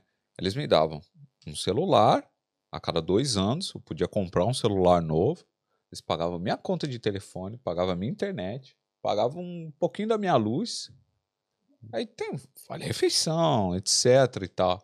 Aqui é tipo, É aqui o salário. é toma aí, o resto você se vira, entendeu? aí. Então, assim, eu tinha colocado na caneta no papel um pouquinho, sabe? Hum. Mas é, você fica com aquele sentimento de, de que você perdeu o benefício, perdeu alguma coisinha, né? Mas é. Volto a dizer, não tô reclamando. É, tá? Mas Saudades tô vale refeição. Saudades vale refeição, saudades décimo terceiro, É. 33% de férias. 33% de férias. Ah, é verdade, né? Tem isso. Brasil. Tem é. essa, mano. Vem cá, mas ó, quem quiser saber o, valor do salário, se o salário. O, O take qual- home, né? É, tem um site chamado Salary After Tax. Ah, sim, Aí sim. bota assim, Ireland, né? Irlanda. É, eu vi nesse site. Eu Isso. vi nesse site o quanto ia vir na mão, assim, Isso. De fato, né? Então é importante, coloca lá, Exato. coloca seu salário anual e aí você vai saber. Dá uma ideia. Aí depois eu fui entender também esse negócio do- das bandas, né? Que se você ganha até X valores, só que aí, por exemplo, acima daquele valor não é tudo que ele toma, Que é né? 50%. É que nem no Brasil é tipo, Sim. você passou um real acima, beleza, Todo o teu salário é- 27,5% em cima de tudo. Aqui Isso. não. Aqui tem as, as escalas, né? Isso pelo menos me parece muito justo. É mais né? justo. Ruim é eles tirarem 40 e É, tantos por cento aí. no fim das contas, sai- 50%. É. É, mas assim, o sistema, pelo menos, é mais. Pagar imposto é ruim demais. Mas eu acho que no Brasil a diferença lá é porque é o seguinte: se eles pagarem muito, aí tem muito imposto, muita coisa assim, eu acho que eles dão muito benefício extra. Exato, para compensar sair um pouco do imposto, exato. Esse é o Aí ponto. tem o negócio do dinheiro e tal. E férias, é o quê? 25 dias no ano? 25. 25. Aí, pô. Não, isso é. é- e, Isso é bom. e não é, não é 25 dias, é 25 dias úteis que tu pode tirar de- da maneira que tu quiser. Se tu quiser tirar uma sexta-feira agora, eu tiro um dia de férias. É, isso aí é Se eu muito quiser legal. tirar uma semana, é cinco dias de férias e é só isso aí. Eu, não, Isso- eu não tenho um limite de número de vezes que eu tenho que tirar férias. Por exemplo, que no Brasil, que tu tem os 30 dias, mas tem que ser 20, 10, tem que ser 15, 15, tem que ser 30 corridos. Se, se É. você souber usar o calendário mesmo, você descansa bem. É. Pega um bank holiday ali, põe um diazinho de férias. Essa é cima, outra vai. vantagem aqui na Irlanda também. Os bank holidays que são a primeira segunda-feira do mês, a última segunda-feira do mês. Que tu sabe que é na segunda-feira. E quando os feriados caem no final de semana, transfere para segunda-feira também. segunda-feira. Que é fenomenal. Exceto o Natal e o St. Patrick's, aí não muda, né? Mas se cair, se cair no sábado, tu tira a segunda. É, se cair, eu acho que é. Se... Se cair no final de semana, tu, Ah, é verdade. tu ganha a segunda. Sim. de Você folga. comemora, tipo, no É, sábado, óbvio, dia, né? mas- Mas aí. Mas tu ganha, tu ganha um dia de folga ainda, verdade. independentemente. né? Tinha esquecido desse detalhe. No Brasil tem, tem ano que é fenomenal, tem ano que é só alegria. Ah, e é. tem ano que é tenebroso. que é tudo feriado. tudo Assim, feriado no final de Não, semana. mas eu, quando eu falei quantos feriados tinha no Brasil pro pessoal do meu time, eles falaram: caramba, É. tudo isso a gente achou que era muito. E assim, é dois, três a mais no Brasil que aqui. Não, mas só que lá tem feriado municipal, tem feriado estadual, aí morreu não sei quem, aí é É, o feriado. feriado. é, tem muita coisa. É, E- é interessante que eu Uhum. tava conversando com, a- com um amigo meu aqui. Ele falou que isso é uma coisa que atrasa o país. Hum. Que as pessoas não produzem, né?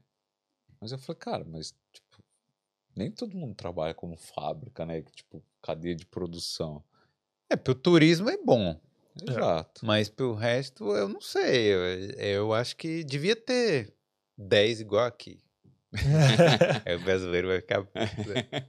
Não ah, mas eu, eu, eu vou te dizer que eu acho que a maioria dos brasileiros ia preferir. Se fosse na segunda ou sexta-feira, ter 10 só, mas sempre fosse segunda ou sexta, Mas eu acho 10 que todo mundo ia, ia assinar embaixo. Só o carnaval já é 10. Na Bahia é uma semana. Na Bahia o ano começa depois do carnaval, né? É, É, é. Natal e É, carnaval. tem, eu tenho tem uns amigos meus baianos, eles falam, não, a gente só começava a ver essas coisas em março só, né? Não, a gente. De março. Tinha isso mesmo antigamente. Só que aí depois eu acho que quando eu comecei a trabalhar, parou essa cultura. e aí, mas assim. é, mas fora isso, o que, que, que vocês acham mais de vantagem assim do, do trabalho aqui? Ah, né? bom, no escritório aqui tem, tipo. Assim, é, é porque eu sou meio, meio babaca com algumas coisas. Acho da hora a máquina de Coca-Cola que tem de graça lá, tá ligado? tipo, putz, velho, a máquina, hora que você escolhe lá os negócios, eu falo, putz, acho isso muito legal. Tipo, é um bagulho meio besta, mas eu É. acho muito top. Tipo, tem uma impressora 3D lá, tem uma máquina laser. Se você quiser imprimir uma peça que você quiser, tipo, sei lá, uma saboneteira, às vezes, alguma coisa pra sua casa. Você vai lá, imprime e leva embora. Né? Saboneteira. Aí tem, tem academia dentro do escritório, tem Mesa de ping-pong, mesa de ping-pong, mesa de sinuca, É, eu acho, eu acho que yoga. é, mudou bastante a dinâmica desde quando o Covid começou, né? Antes do Covid, por exemplo, no escritório da Microsoft lá, cara, era sempre lotadaço, muita gente, então, tipo, era, era muito bom nesse sentido, porque, cara, tu via gente todo dia, a a- tirando a parte, né, de ter que ir pro escritório, efetivamente, né? Hum. Mas era, era bom porque tu via gente. A, a questão da Irlanda ser um país muito multicultural era o fator que tinha gente, tudo que era nacionalidade. Então, tipo, tinha essa integração com muita gente. Isso é uma coisa que a Amazon fazia muito bem, por exemplo. Por ter tanto, tanta gente fora, eles tinham muitos eventos para a família também. Ah. Então, por exemplo, ah, uma vez por mês tinha um evento lá de alguma nacionalidade. Aí eles tinham lá a espanhol, aí tinha lá a mina lá dançando castanhola, uns caras lá tocando. e comida espanhola, por exemplo. E aí era liberado para trazer as famílias juntos. Né? Porque um, um, esse é um outro problema, eu acho, também, de quem vem com família, que é o fator de a, a esposa, ou, ou, o esposo, né? Quem quer que seja, não tá trabalhando. Então não, não, não tem essa conexão. Porque, pô, o Vinícius ou eu, cara, eu, eu vim para cá, mesmo não conhecendo ninguém, eu tenho meu time no trabalho. Eu falo Sim. com um monte de gente no trabalho, eu conheço gente no trabalho, tô conhecendo um monte de gente nova. Enquanto o, o parceiro, a parceira tá em casa, sem fazer nada. Talvez nem fale inglês também. Entendeu? Sim. Bem, então, tipo. A integração. A integração né? é muito mais difícil. Uhum. Então a Amazon sempre foi muito bem nesse sentido, assim, a Microsoft, por não ter tanto funcionário externo, né, não, não contratar tanta gente de fora pagando visto, coisa assim, não, não tem essa cultura e acho que não vai ter, né, mais agora depois da, da pandemia. Mas é, esse era um ponto muito bom, assim, de tu ir pro escritório, cara, tu via gente de tudo que é lugar do mundo, conhecer todas essas culturas, assim, conhecer, conversar com essa galera, ver o ponto de vista dessas, dessas outras pessoas. É, assim, isso aí foi muito, muito legal. muito minha mente aqui, porque no meu time tem são três brasileiros comigo, né? Tem indianos, tem irlandeses, tem turcos, tem quem mais? Tem gente da Costa Rica. Cara, tem tipo é espalhadão assim, sabe? Tem sul-africanos. Então, assim, você começa realmente sair um pouquinho daquela caixinha, né? Eu lembro que eu vi, eu vi um outro episódio, você falando, não, o Brasil não é essa Coca-Cola toda e tal, né? A galera ainda meio que ficou bolada, né?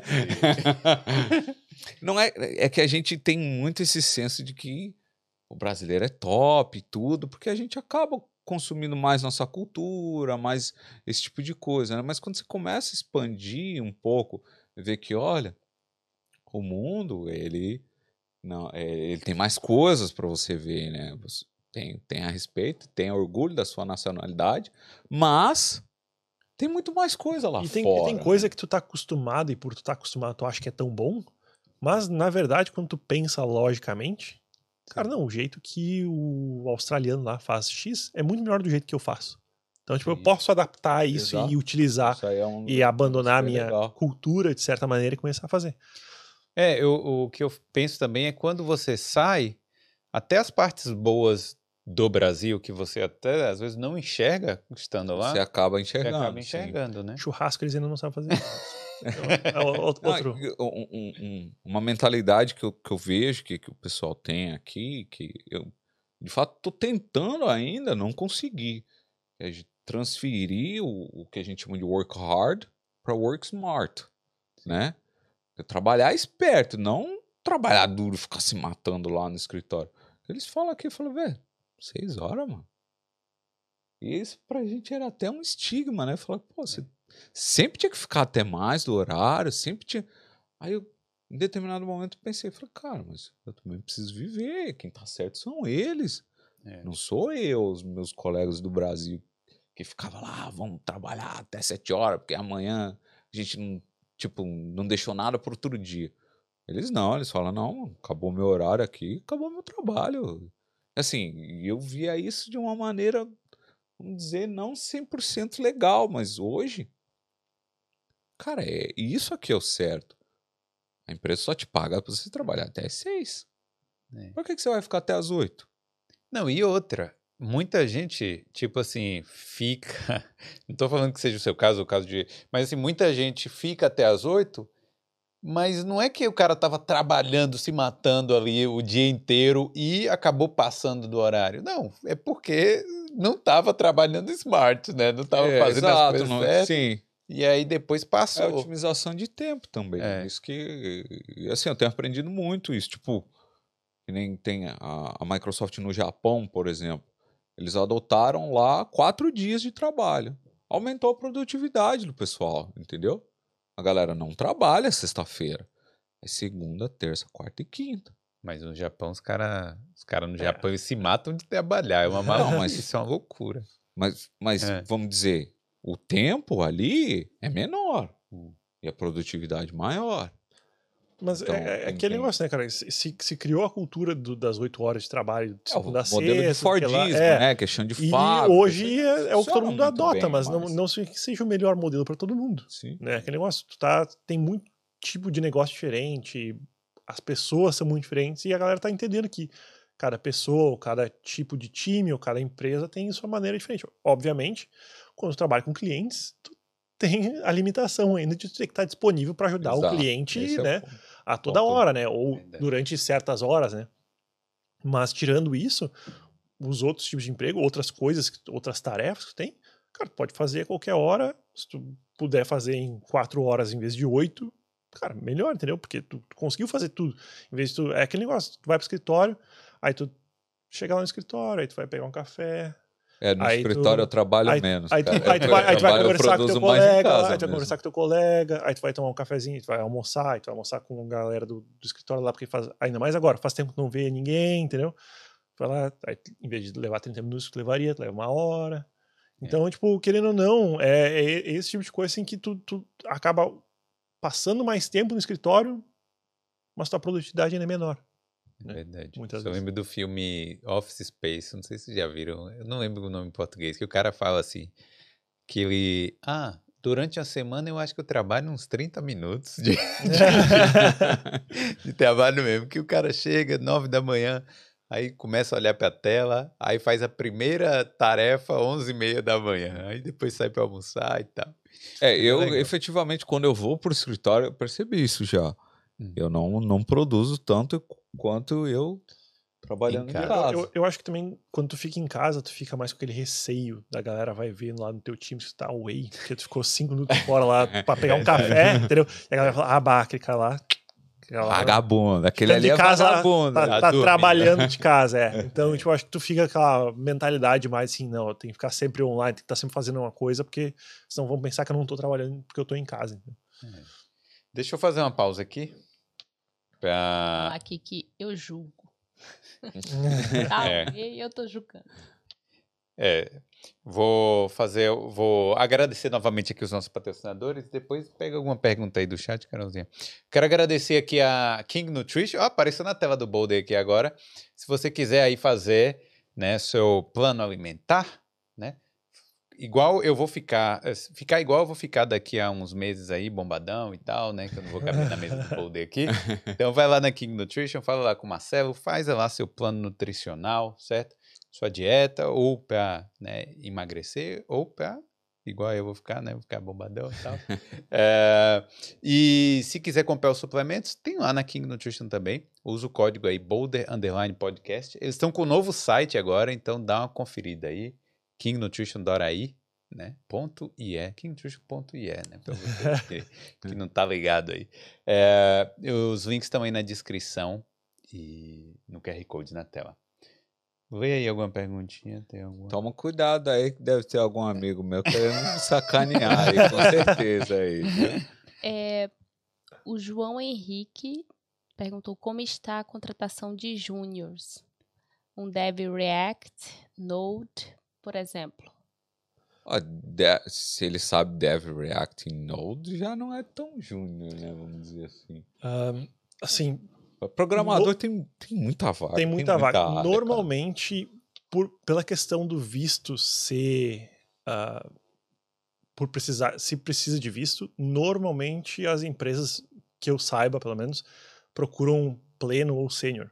Porque ela, ela tá com dificuldade de achar alguém local, né, na Irlanda. Então, tu tá, tá buscando fora. Se tu vai pegar alguém que tu vai precisar capacitar de certa maneira ainda, então ela vai pegar alguém local. É, Então, porque não, não faria muito sentido Ex- você É, pegar exato. alguém que está começando. ex- mas exatamente. A empresa não tem paciência para quem está começando.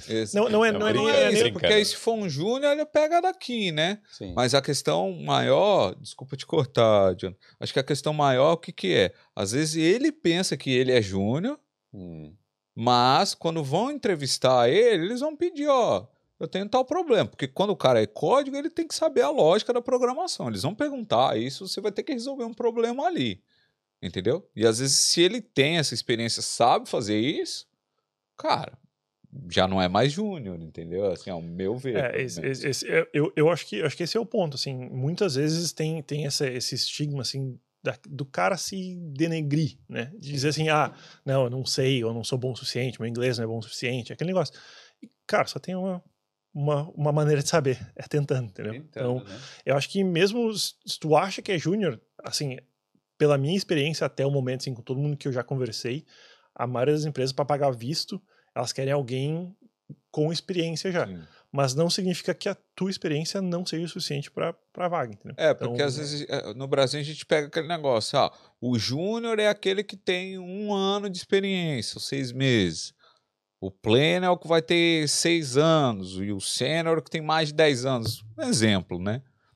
Quando nessa área que ele falou justamente de programação, não é bem assim que funciona, tá?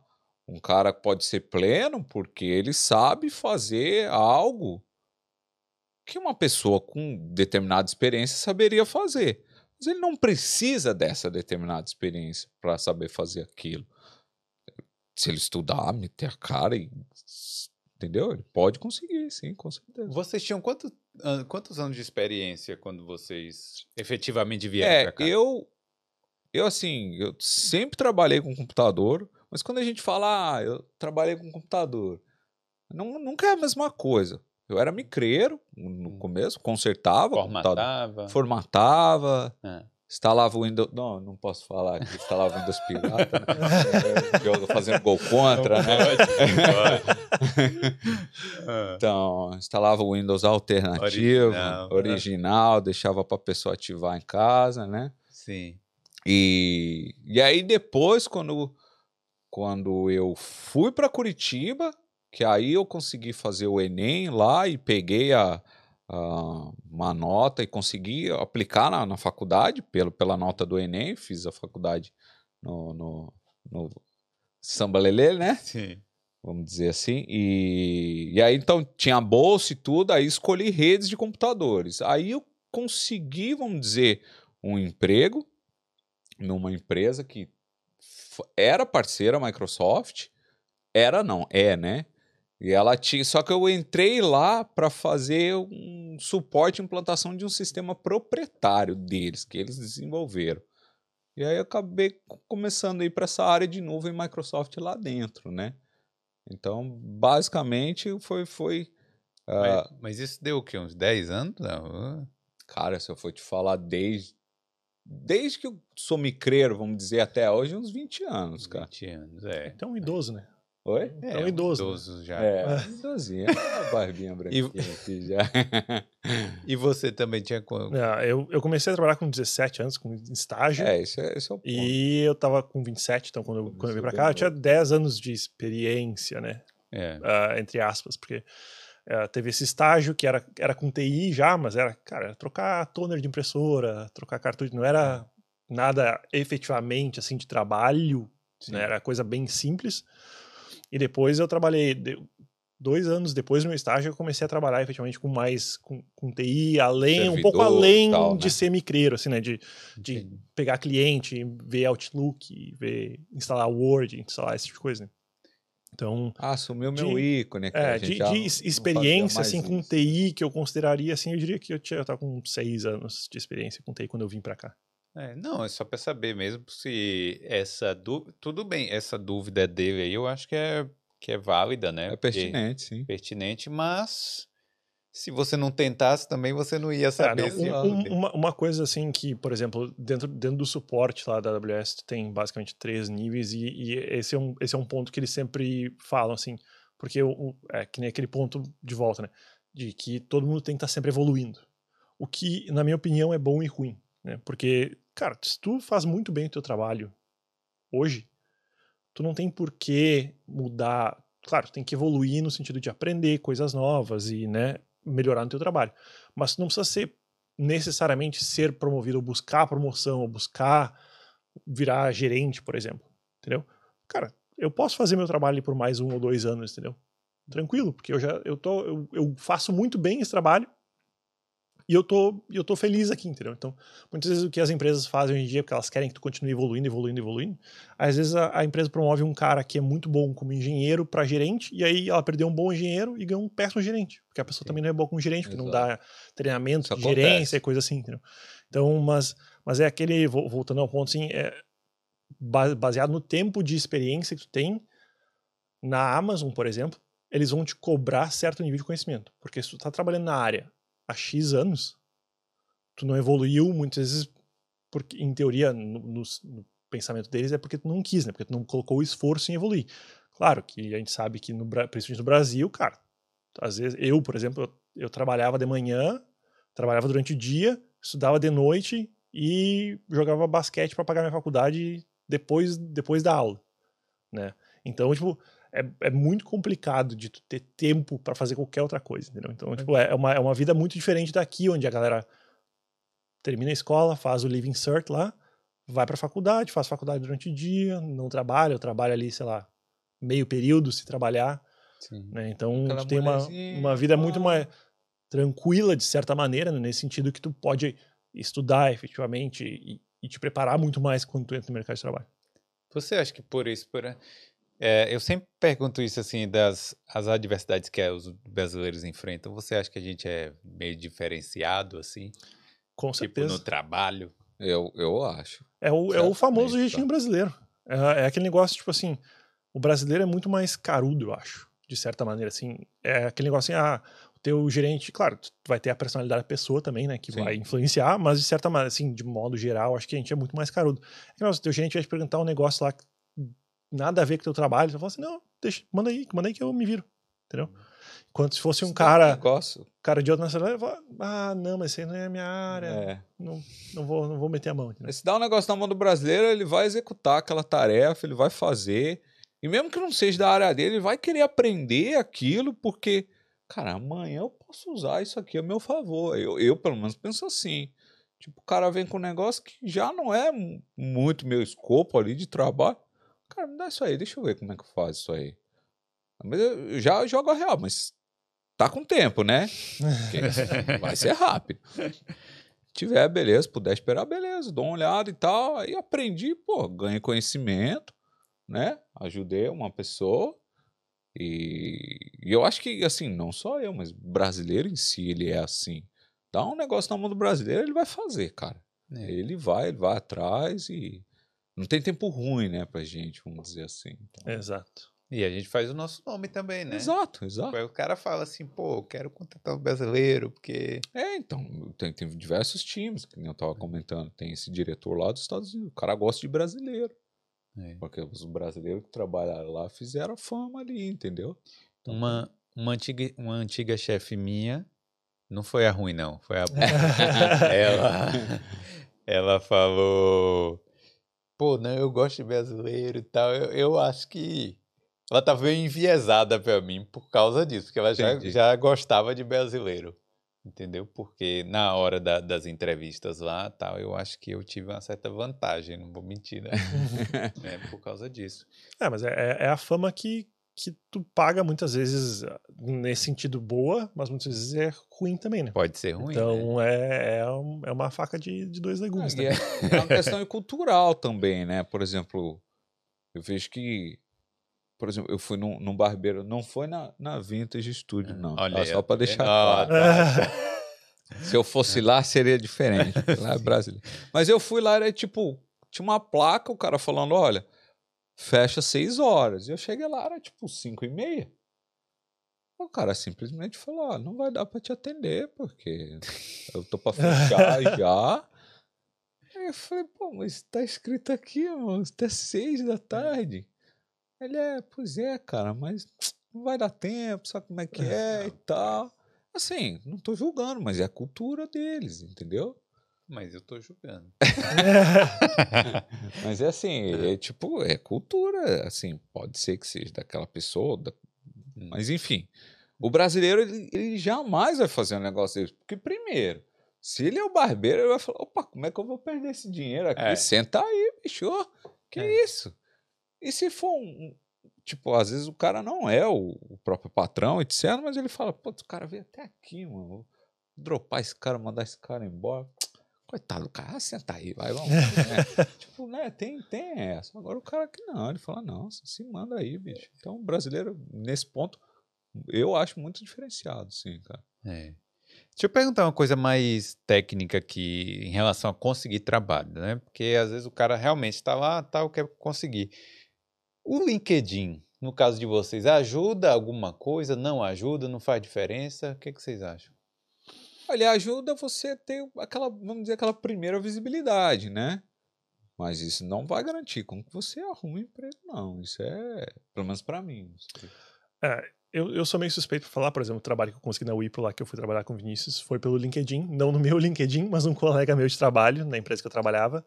Mas já no Brasil, No esse Brasil. LinkedIn fez a diferença? No lá? Brasil. Foi, foi num colégio de trabalho meu, na verdade, que eles ah, chamaram para entrevista, porque daí, mas era porque era em Curitiba. Ele não queria sair do Rio Grande do Sul.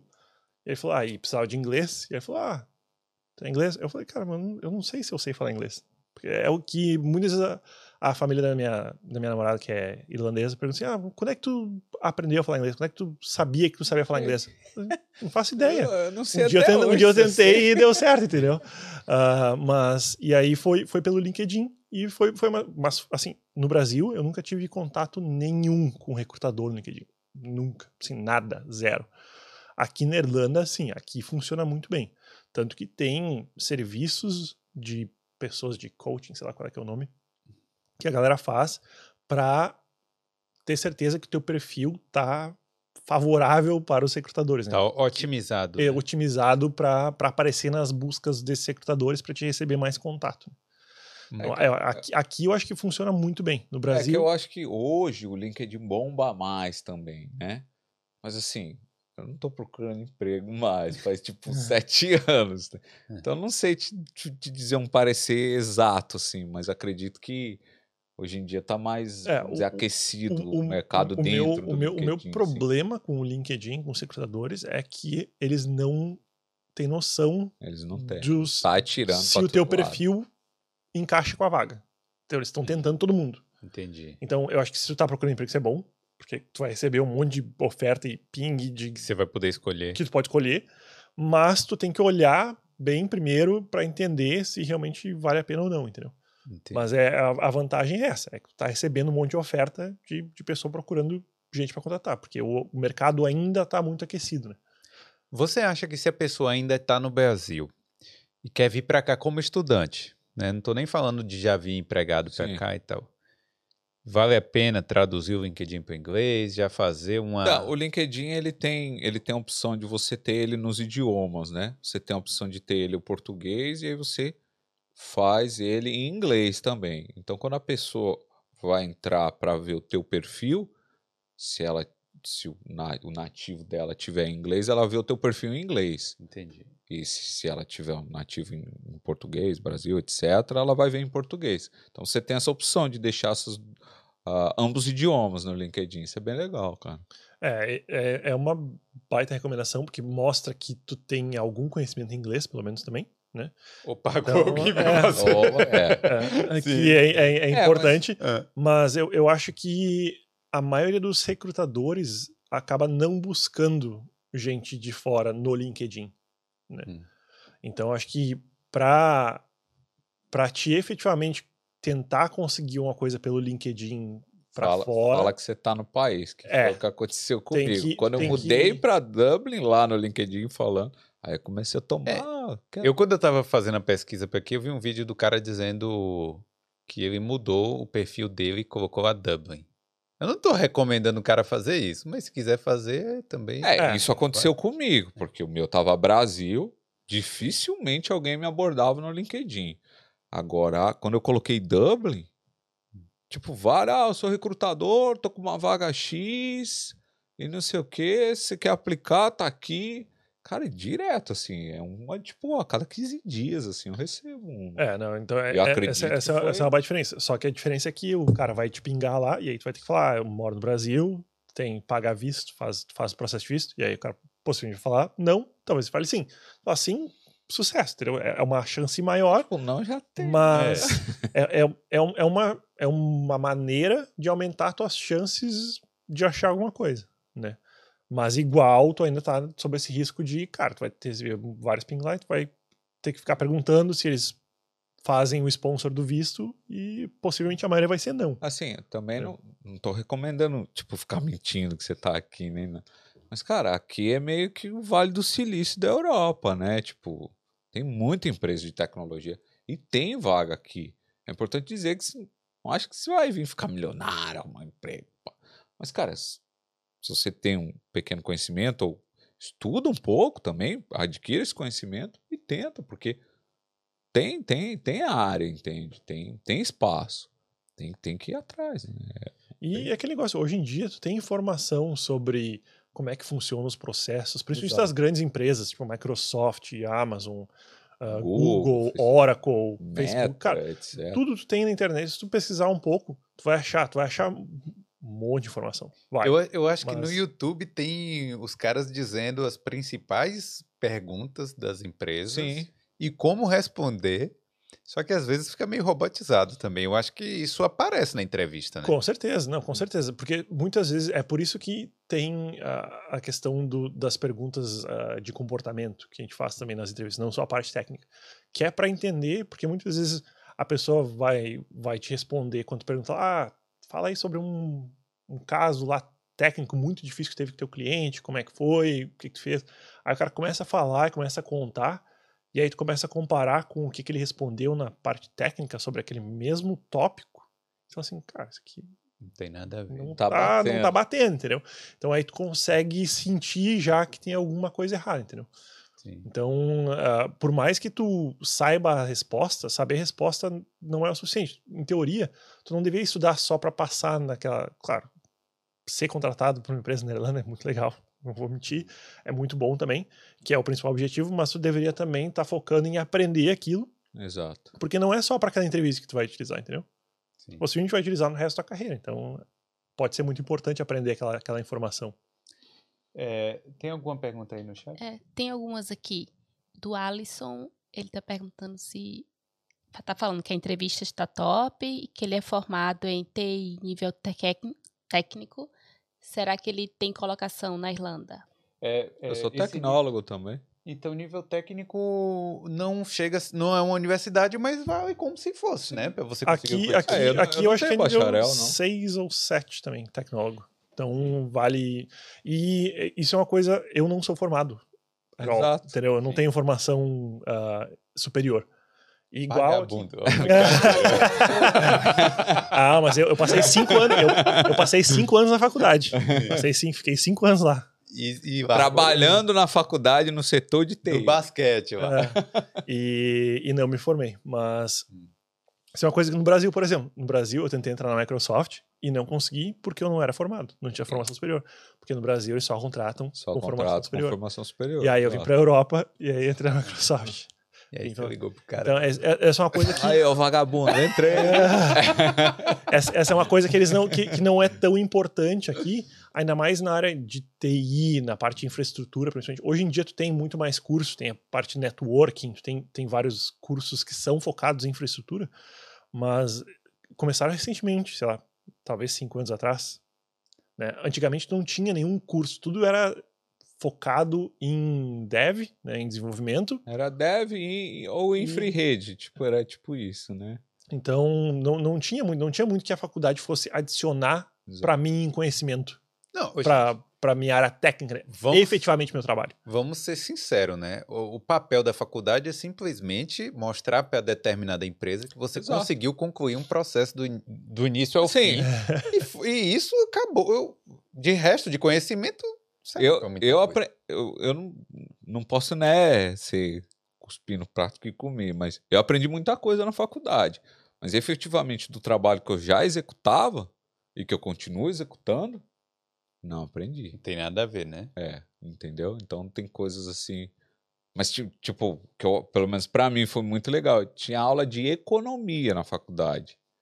Então, na época eu aprendi o que era um, tipo um tesouro direto, um fundo imobiliário. Não tinha noção nenhuma dessas coisas. Fundo Não tem imobiliário. nada, não tem nada a ver banco com imobiliário.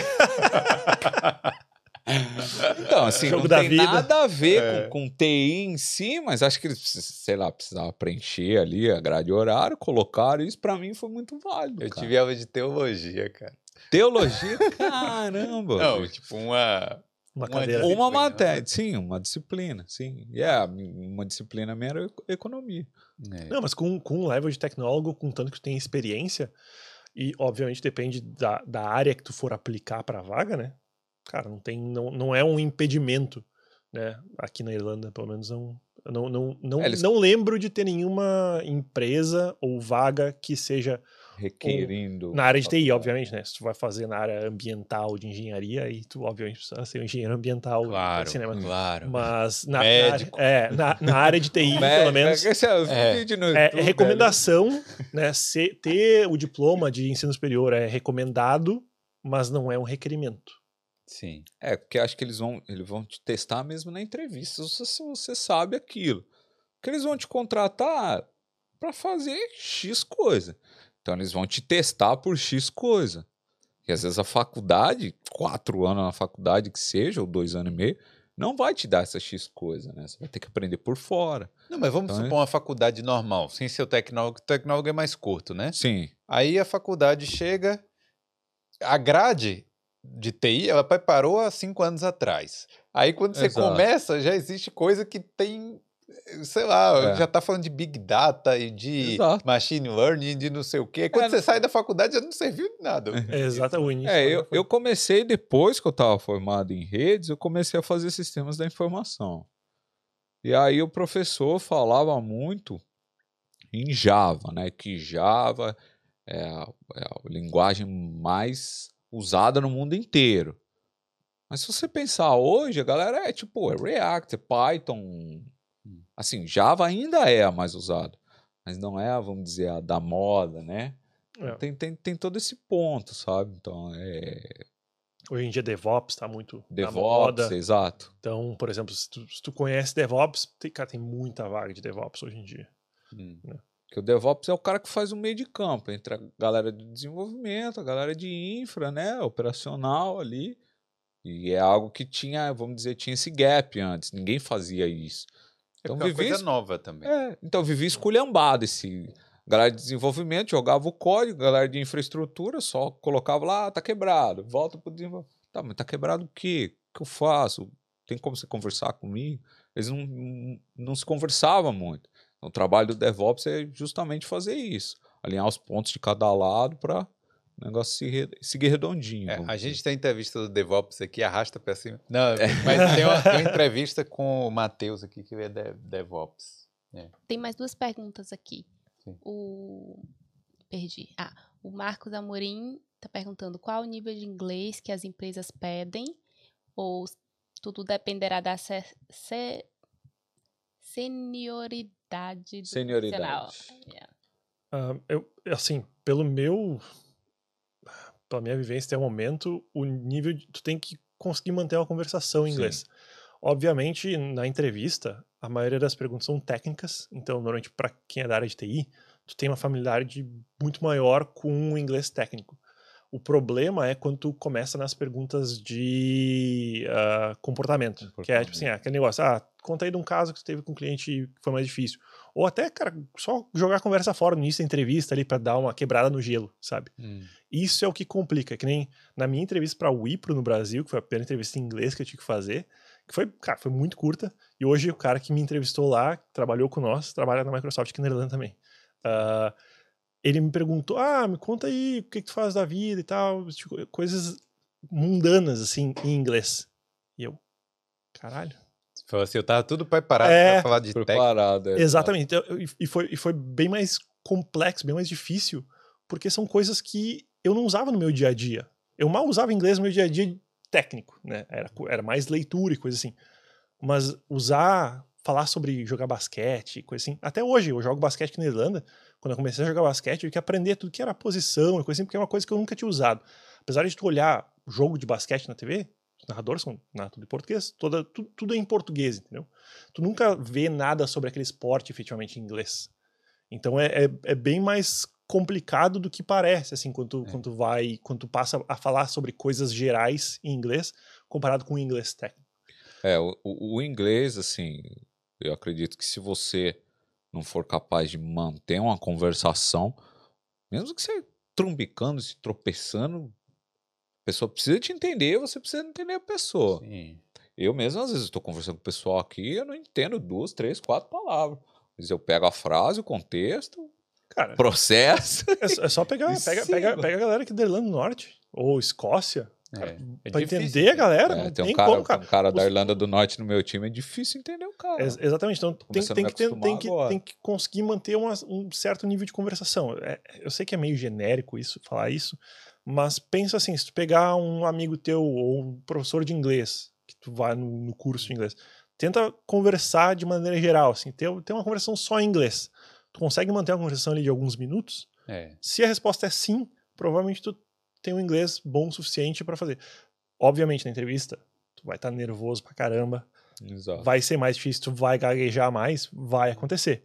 Mas isso é normal, é esperado. Tanto que eu, eu às vezes, eu também, eu, eu tô aqui há cinco anos, eu moro como irlandesa. Eu, eu basicamente eu só falo inglês durante o dia. Não tem nem opção de Não, é, não tem nem puxar um opção. português. eu falo, eu falo inglês pro meu cachorro hoje em É. dia. Porque eu tô acostumado a só falar inglês. E ainda assim, cara, eu falo, eu, eu uso coisa muito errada em inglês, entendeu? Porque, cara, é, É, é o, jeito, é o jeito que o cara aprendeu, tá? E é difícil mudar depois de velho, entendeu? É, é, o nível, seu nível do inglês não precisa ser, você não precisa ser professor de inglês, né? Eu Exato. acho que isso é o básico, né? Você tem que falar, também não precisa, ah, eu conjuguei errado, eu usei o eu- would ao invés tudo de errado, will, é. sabe? Não, não tem esse Eu falo tudo problema. errado. Tudo errado, não- porque eu nunca fui numa escola de inglês. Não tem, não tem problema ser indie de vez em quando, entendeu? É. Pareceu até American Academy aqui, ó. Aí. Ela que veio pelo bolo. A, a última pergunta aqui do Julie Emerson. Existe algum programa de estágio na Microsoft ou Amazon? Sou acadêmico de engenharia de software. Será que hoje já tá aqui? Existe, existe. Tem, tem na, na Microsoft, tem. Ah, na Amazon, não sei se tem. Tem, tem também, Na tem. Microsoft tem. No próprio site, no careers.microsoft.com, tem como se filtrar lá por intern, É. né? Que são tipo estágio mesmo. E tem alguns programas também. Tem um programa bem legal que, que eu queria comentar, por exemplo, que a Microsoft está fazendo isso no Brasil agora, que chama Black, ah, Black Woman in Tech, né? Que ela dá treinamento para mulheres negras, para aquelas que têm um pequeno contato com a tecnologia, mas querem ter um treinamento e ela ganha um voucher para fazer um teste de certificação da Microsoft. A inscrição está aberta agora. É... Eu esqueci o site, cara. Só dá uma Você procurada na site, Isso, depois, depois. no- na descrição. Que aí tá- a inscrição está aberta, quem quiser se cadastrar, tem lá uns, uns pequenos pré-requisitos, assim. A gente deu a- as, as palestras nas tem- temporadas anteriores, foi bem legal, porque conseguiu mudar a história de algumas pessoas, isso é bem gratificante, porque a partir do momento que, por exemplo, tinha uma moça lá que era mãe solteira, tipo, não tinha como sair para fazer um curso, alguma coisa, conseguiu ter esse curso, conseguiu tirar a prova, é, teve a certificação, arrumou um emprego na área de TI e hoje está tranquila. Acho que é a moça da Bahia, inclusive. Não, legal. Então é. Assim. Esse programa é aqui na Irlanda, como é que é? Não, esse programa é Microsoft Brasil. Brasil. Mas assim, é online, Sim, né? Então, sim. Então, legal, né? Ah, não. A, a Microsoft tem programa de internship aqui, tem programa no Brasil também. A Amazon também tem programa de internship ah, no Brasil e aqui. Ah, de novo, no careers.microsoft sempre tem, tem. ah, o procura por intern ou estágio, vai vai mostrar. Eu acho que até no Brasil também é Tem, intern Tem o também. nome, mas ah, sempre tá no site. Acho que abre, eu não sei se aqui, se eu não me engano, abre uma, duas vezes por ano, se eu não me engano. No Brasil, eu não sei quantas vezes por ano abre, mas imagino que deva ser também duas vezes por ano por causa do semestre. Exato. Então, vale muito a pena. Na, na Amazon eu tive oportunidade, aqui eu não tive oportunidade de trabalhar com nenhum intern, mas no, Bras, no, no Brasil, na Amazon eu tive oportunidade de trabalhar. A galera vem, passa, passava, se não me engano, era seis meses a um ano trabalhando no suporte com a gente, e aí depois eles voltavam para terminar a faculdade. Hum. E aí, dependendo de como é que era a performance deles nesse um ano dentro da Amazon, a Amazon oferecia um trabalho efetivamente para eles depois de terminar a faculdade ou não. É, não vai enrolar, né? Você teve essa oportunidade Sim. aí, se você Se gosta, aplica, você aplica, né? É, Porque- Tem, tem uma moça até que ela é. Ela nem é da área de tele, ela é professora. Ela entrou no, no intern lá. E é tipo, ensina Minecraft lá pra molecada. Chama a molecada da escola que vai lá pro escritório da Microsoft. Ela fica lá ensinando, tipo, coisa de escola mesmo, com Minecraft. É, e ela é, é intern. É, é estágio. Bom, Várias é, coisas. é, cara, eu, eu tinha antes, né? de- quer dizer, eu ainda tenho um outro canal no YouTube que eu falo um pouco de vida na Irlanda, não sei o que, essas coisas. E eu fiz um vídeo, acho que em 2017, falando o seguinte: se você é da área de TI, a hora é agora de vir pra Irlanda. Tipo, eu fiz esse vídeo em 2017. Continua sendo a hora? Ou já passou o bonde? Ou ainda tá em Eu- crescimento? Eu acho que não passou o bonde, não. Mas, assim, é, cresceu muito na pandemia. Então a galera, tipo, começou de desespero para contratar, né? Tipo, tem amigo meu no Brasil que tá com três empregos ao mesmo tempo. Cara, juro, eu juro pra tu. O cara tem três empregos. E ele vai na maciota ali, faz a demanda de um, faz a demanda de outro. Ele abraçou os três empregos. E parece que os, um sabe do outro, inclusive. E os caras tá ok com isso, porque não achava profissional, vamos dizer, qualificado em determinados pontos, né? Então, vamos dizer que o, o bonde não passou, mas agora acabou a pandemia. Deu Acabou? onde- vamos dizer, acabou. Acabou, é, acabou. Vamos dizer que acabou. é, Desacelerou. desacelerou, exato. Mas, cara, TI é algo assim. É o que eu sempre falo, a gente sempre escutava, tem algo do futuro, você vai ganhando. E a gente sempre ganhando né, merreca, né? Ele falava, caramba. Mas, cara, tem que continuar persistindo, porque uma hora você vai conseguindo conquistar as coisas, né? E é, e é o que eu falei, não, não pensa que você vai. Ah, vou ganhar mi- milhões, né, por mês, etc. Mas você vai ter uma vida estável, você vai conseguir planejar as coisas que você quer fazer na tua vida. Não vem rápido, não adianta. O brasileiro sabe como é que é. É, Nada pro brasileiro é fácil, né? né? A gente é imediatista, as coisas não funcionam assim, né? Ainda mais é. Mas, cara, eu vejo que pelo menos aqui na Irlanda é muita vaga. cara. Muita Ah, eu vaga, acho- tipo, de nível baixo, nível médio, nível alto. Eu acho que, acho que ainda está crescendo. Eu acho que agora, com, com a pandemia acalmando também, eu acho que a gente vai voltar a contratar mais gente fora de novo e vai começar a ter aquele. é, e tem, tem um outro ponto também que é a questão do, do trabalhar de casa, né? Do work from home. Sim. Então, muita empresa hoje em dia agora está contratando work from home. E aí, cara, eu tenho muitos amigos do Brasil hoje que trabalham em empresas americanas. Hum. Ah, eu tenho um amigo meu que ele morava em, ele veio para cá para trabalhar, morava em Cork. Aí ele passou seis anos aqui, ele tem passaporte italiano. Passou seis anos aqui, aí cansou do clima, ainda mais morando em Cork, o clima é bem pior que aqui no, do nosso lado da ilha, né? Aí ele falou, can, can- sim, É. é muito, é muito mais chuva, muito O mais é cinza. o melhor. E aí ele falou assim: Tudo não, chega, chega, chega, chega, chega disso aqui, eu vou voltar pro Brasil. Ele voltou pro Brasil, trabalhou, passou um ano lá, e uma empresa de corte contatou ele no LinkedIn e falou: Cara, eu, não, eu fui embora daí, eu não quero voltar. Ele falou: Não, mas é pra trabalhar de qualquer lugar, remoto. E aí ele falou: Ele tá trabalhando numa empresa de corte Não, hoje em aí- dia, ganhando em euro no Brasil, né? Tá, tá, tá com uma vida difícil lá. Então, então, essa é uma outra opção também, pra quem de repente pra não quer é- sair do Brasil, né? É uma opção também, porque hoje em dia ficou muito mais competitivo, né? Antes tu tinha que, cara, tu quer ganhar dinheiro, tem que te mudar para São Paulo. Claro, teu custo É. de vida vai aumentar também, vai, Hum. mas tu vai ganhar muito mais dinheiro. Hoje em dia tu não precisa mais. Tanto que, por exemplo, a Dell no Brasil lá, que fica em Eldorado do Sul, tá perdendo muita gente por causa disso. Porque o salário que eles pagavam era muito bom para Eldorado do Sul, que era do lado da capital, Porto Alegre lá.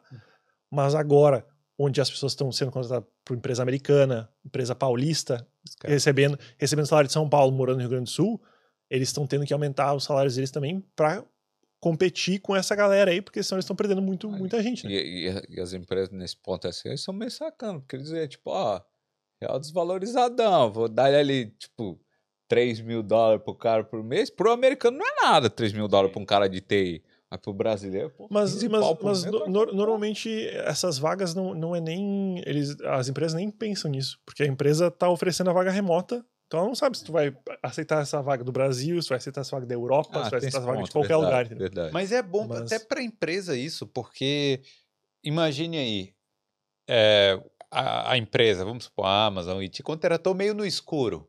Aí não sabia exatamente como é que você era e tudo. Aí imagina uma empresa pequena aqui, aí ela fala, ah, vou contratar esse cara remoto aqui três meses, vou ver como é que É, ele... Exato. E a é maioria que fez? PJ também. É, não preciso aplicar para visto, fazer nada. Sim, Exato. Aí gostei do cara, gostei do cara. quero trazer para cá, sabe? Pode, Sim. Tem, tem essa também. né? Pode ser muita coisa. Ah, não, boa. mas é, é, as, as empresas de TI maior, cara, é, ainda estão contratando ah, bastante e pagando visto. Né? A Amazon ainda contrata bastante e paga visto, principalmente para área de suporte. Cara, na minha opinião, a melhor porta de entrada para cloud na área de TI é a Amazon, provavelmente é a melhor, acho que é a que mais contrata hoje em dia pagando visto. Ah, e até na, na minha época, cara, muita gente, muita gente entrou. E em 2017, né? Tá vendo aí? Na época. Mas ainda... Cantei a pedra. Ele Tá te no escutou, YouTube, tá ele no YouTube veio, o vídeo. Tá vendo? Mas eu, eu, acho que, eu acho que ainda tem muita oportunidade. Eu acho que está expandindo muito mais. Então, talvez a competição tenha aumentado um pouco mais, porque tem mais gente. Cara, tem muito egípcio muito, e muito indiano. Egípcio, a, a Amazon fazia evento de contratação também, tipo, de pegar a galera daqui, pega, sei lá, 10 cabeças daqui, manda para o Brasil, manda para o Egito, manda para a Índia para fazer evento de contratação também. Pô, isso é top. Isso Então- eles fazem mesmo. E a- as empresas seguem contratando, né? Agora, por causa da pandemia, isso parou, mas a contratação ainda segue, segue acontecendo. O gente acabou tendo um delay para vir para cá, efetivamente, né, depois que foi contratado. Mas agora, com a pandemia acalmando, todo mundo tá vindo e, e eu acho que vai, vai seguir contratando ainda por um, por um bom tempo. É, e outra coisa que eu quero falar, porque isso aí que eu tô falando é justamente assim. Era mais fácil, eu acho. Se você tivesse vindo em 2017, tava antes da pandemia, a sua situação teria sido melhor e tal, mais tranquila. É, eu acredito que. É, aí com a pandemia, aí piorou um pouquinho, agora vai dar uma melhorada. Aí- Mas eu digo, o que eu quero dizer assim, meu ponto é, cara, não fique esperando a acomodação melhorar, ou sei lá, o filho fazer 18 anos, ou nada do tipo, não, porque senão você vai ficar esperando pra sempre, Exato. né? Ah, se- sempre tem alguma coisa acontecendo. É. Sempre tem uma coisa ruim acontecendo. Então, Exato. cara, se tu quer, pesquisa, vai, tenta, entendeu? Porque é aquele negócio, pelo menos tu vai ter a experiência de fazer. Se tu decidir, de repente, que aconteceu alguma coisa da tua vida no Brasil, qualquer coisa assim, que tu não quer vir agora, tu tem experiência já de como é que funciona, como é que é, tu sabe se teu inglês tá bom ou não tá, tu sabe se o nível, como é que funciona a entrevista efetivamente, porque, cara, tu lê, é aquele negócio. Tu leu coisas sobre a Irlanda, tu uh, pesquisou um monte de coisa. Mas cara, quando tu chega aqui, É. é, outros 500, entendeu? E não, não é vergonha desistir e voltar também, Exatamente. não. Também não. Treino, claro treino jogo não. é jogo. É. Eu conheço gente que veio aqui, ficou cinco meses também e tá voltando. Tá tudo bem, mano. Pelo menos você, cara. É, pelo menos vi, vi. vi, eu vi É- com é meus aquele- próprios É olhos. aquele- não eu, te- eu tentei, entendeu? Eu tentei. Eu não, não, fiquei, não vai ficar aquele pensamento assim, pá, eu podia ter, podia estar morando na Irlanda hoje, hoje entendeu? frustração. É. É a frustração Exatamente. de não ter, não ter tentado, mano. Esse é um, um ponto importante. Olha, filósofos aqui. É, aí, mas é isso. Quer ler alguma ou é isso aí, né? Quero agradecer a galera aí do chat, quero agradecer a vocês aí por terem vindo, compartilhado a experiência. Tem algo que eu esqueci de falar, a gente já falou lá do Black Woman in Tech, galera aí É. não esquece. Black Woman in Tech, Tech seria Mulheres Negras em Tecnologia. Exato, Isso. isso. é um treinamento da, da iniciativa da Microsoft Brasil. Dá um Google aí, né? Um Bing, né? Aí, Ah,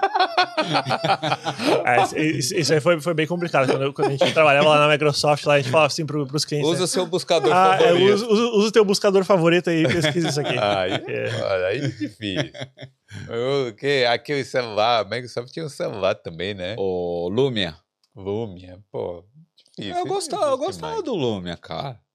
Você Bom, não gostava, não? Não existe mais, né? É, não existe mais, não pegou, né? O Zune, né? Tinha o Zune lá, que era o, o iPod. Zune era tipo o concorrente do iPod, É. é. Aí é complicado. É, entrou depois do iPod, não adianta. né? Já, já tinha vendido todos os iPods. Já, ninguém comprou. Mas, é.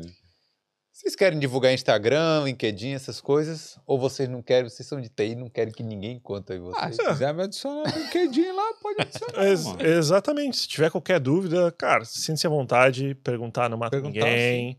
ah, chama no LinkedIn, Instagram, sei lá, eu não uso Instagram, eu, eu tenho Instagram, mas eu não, não, não sou ativamente, mas LinkedIn, sinta-se à vontade, chama lá. Se tiver qualquer dúvida, tu acha que ah, não sei se eu sou bom o suficiente, não sei se o meu inglês é bom o suficiente.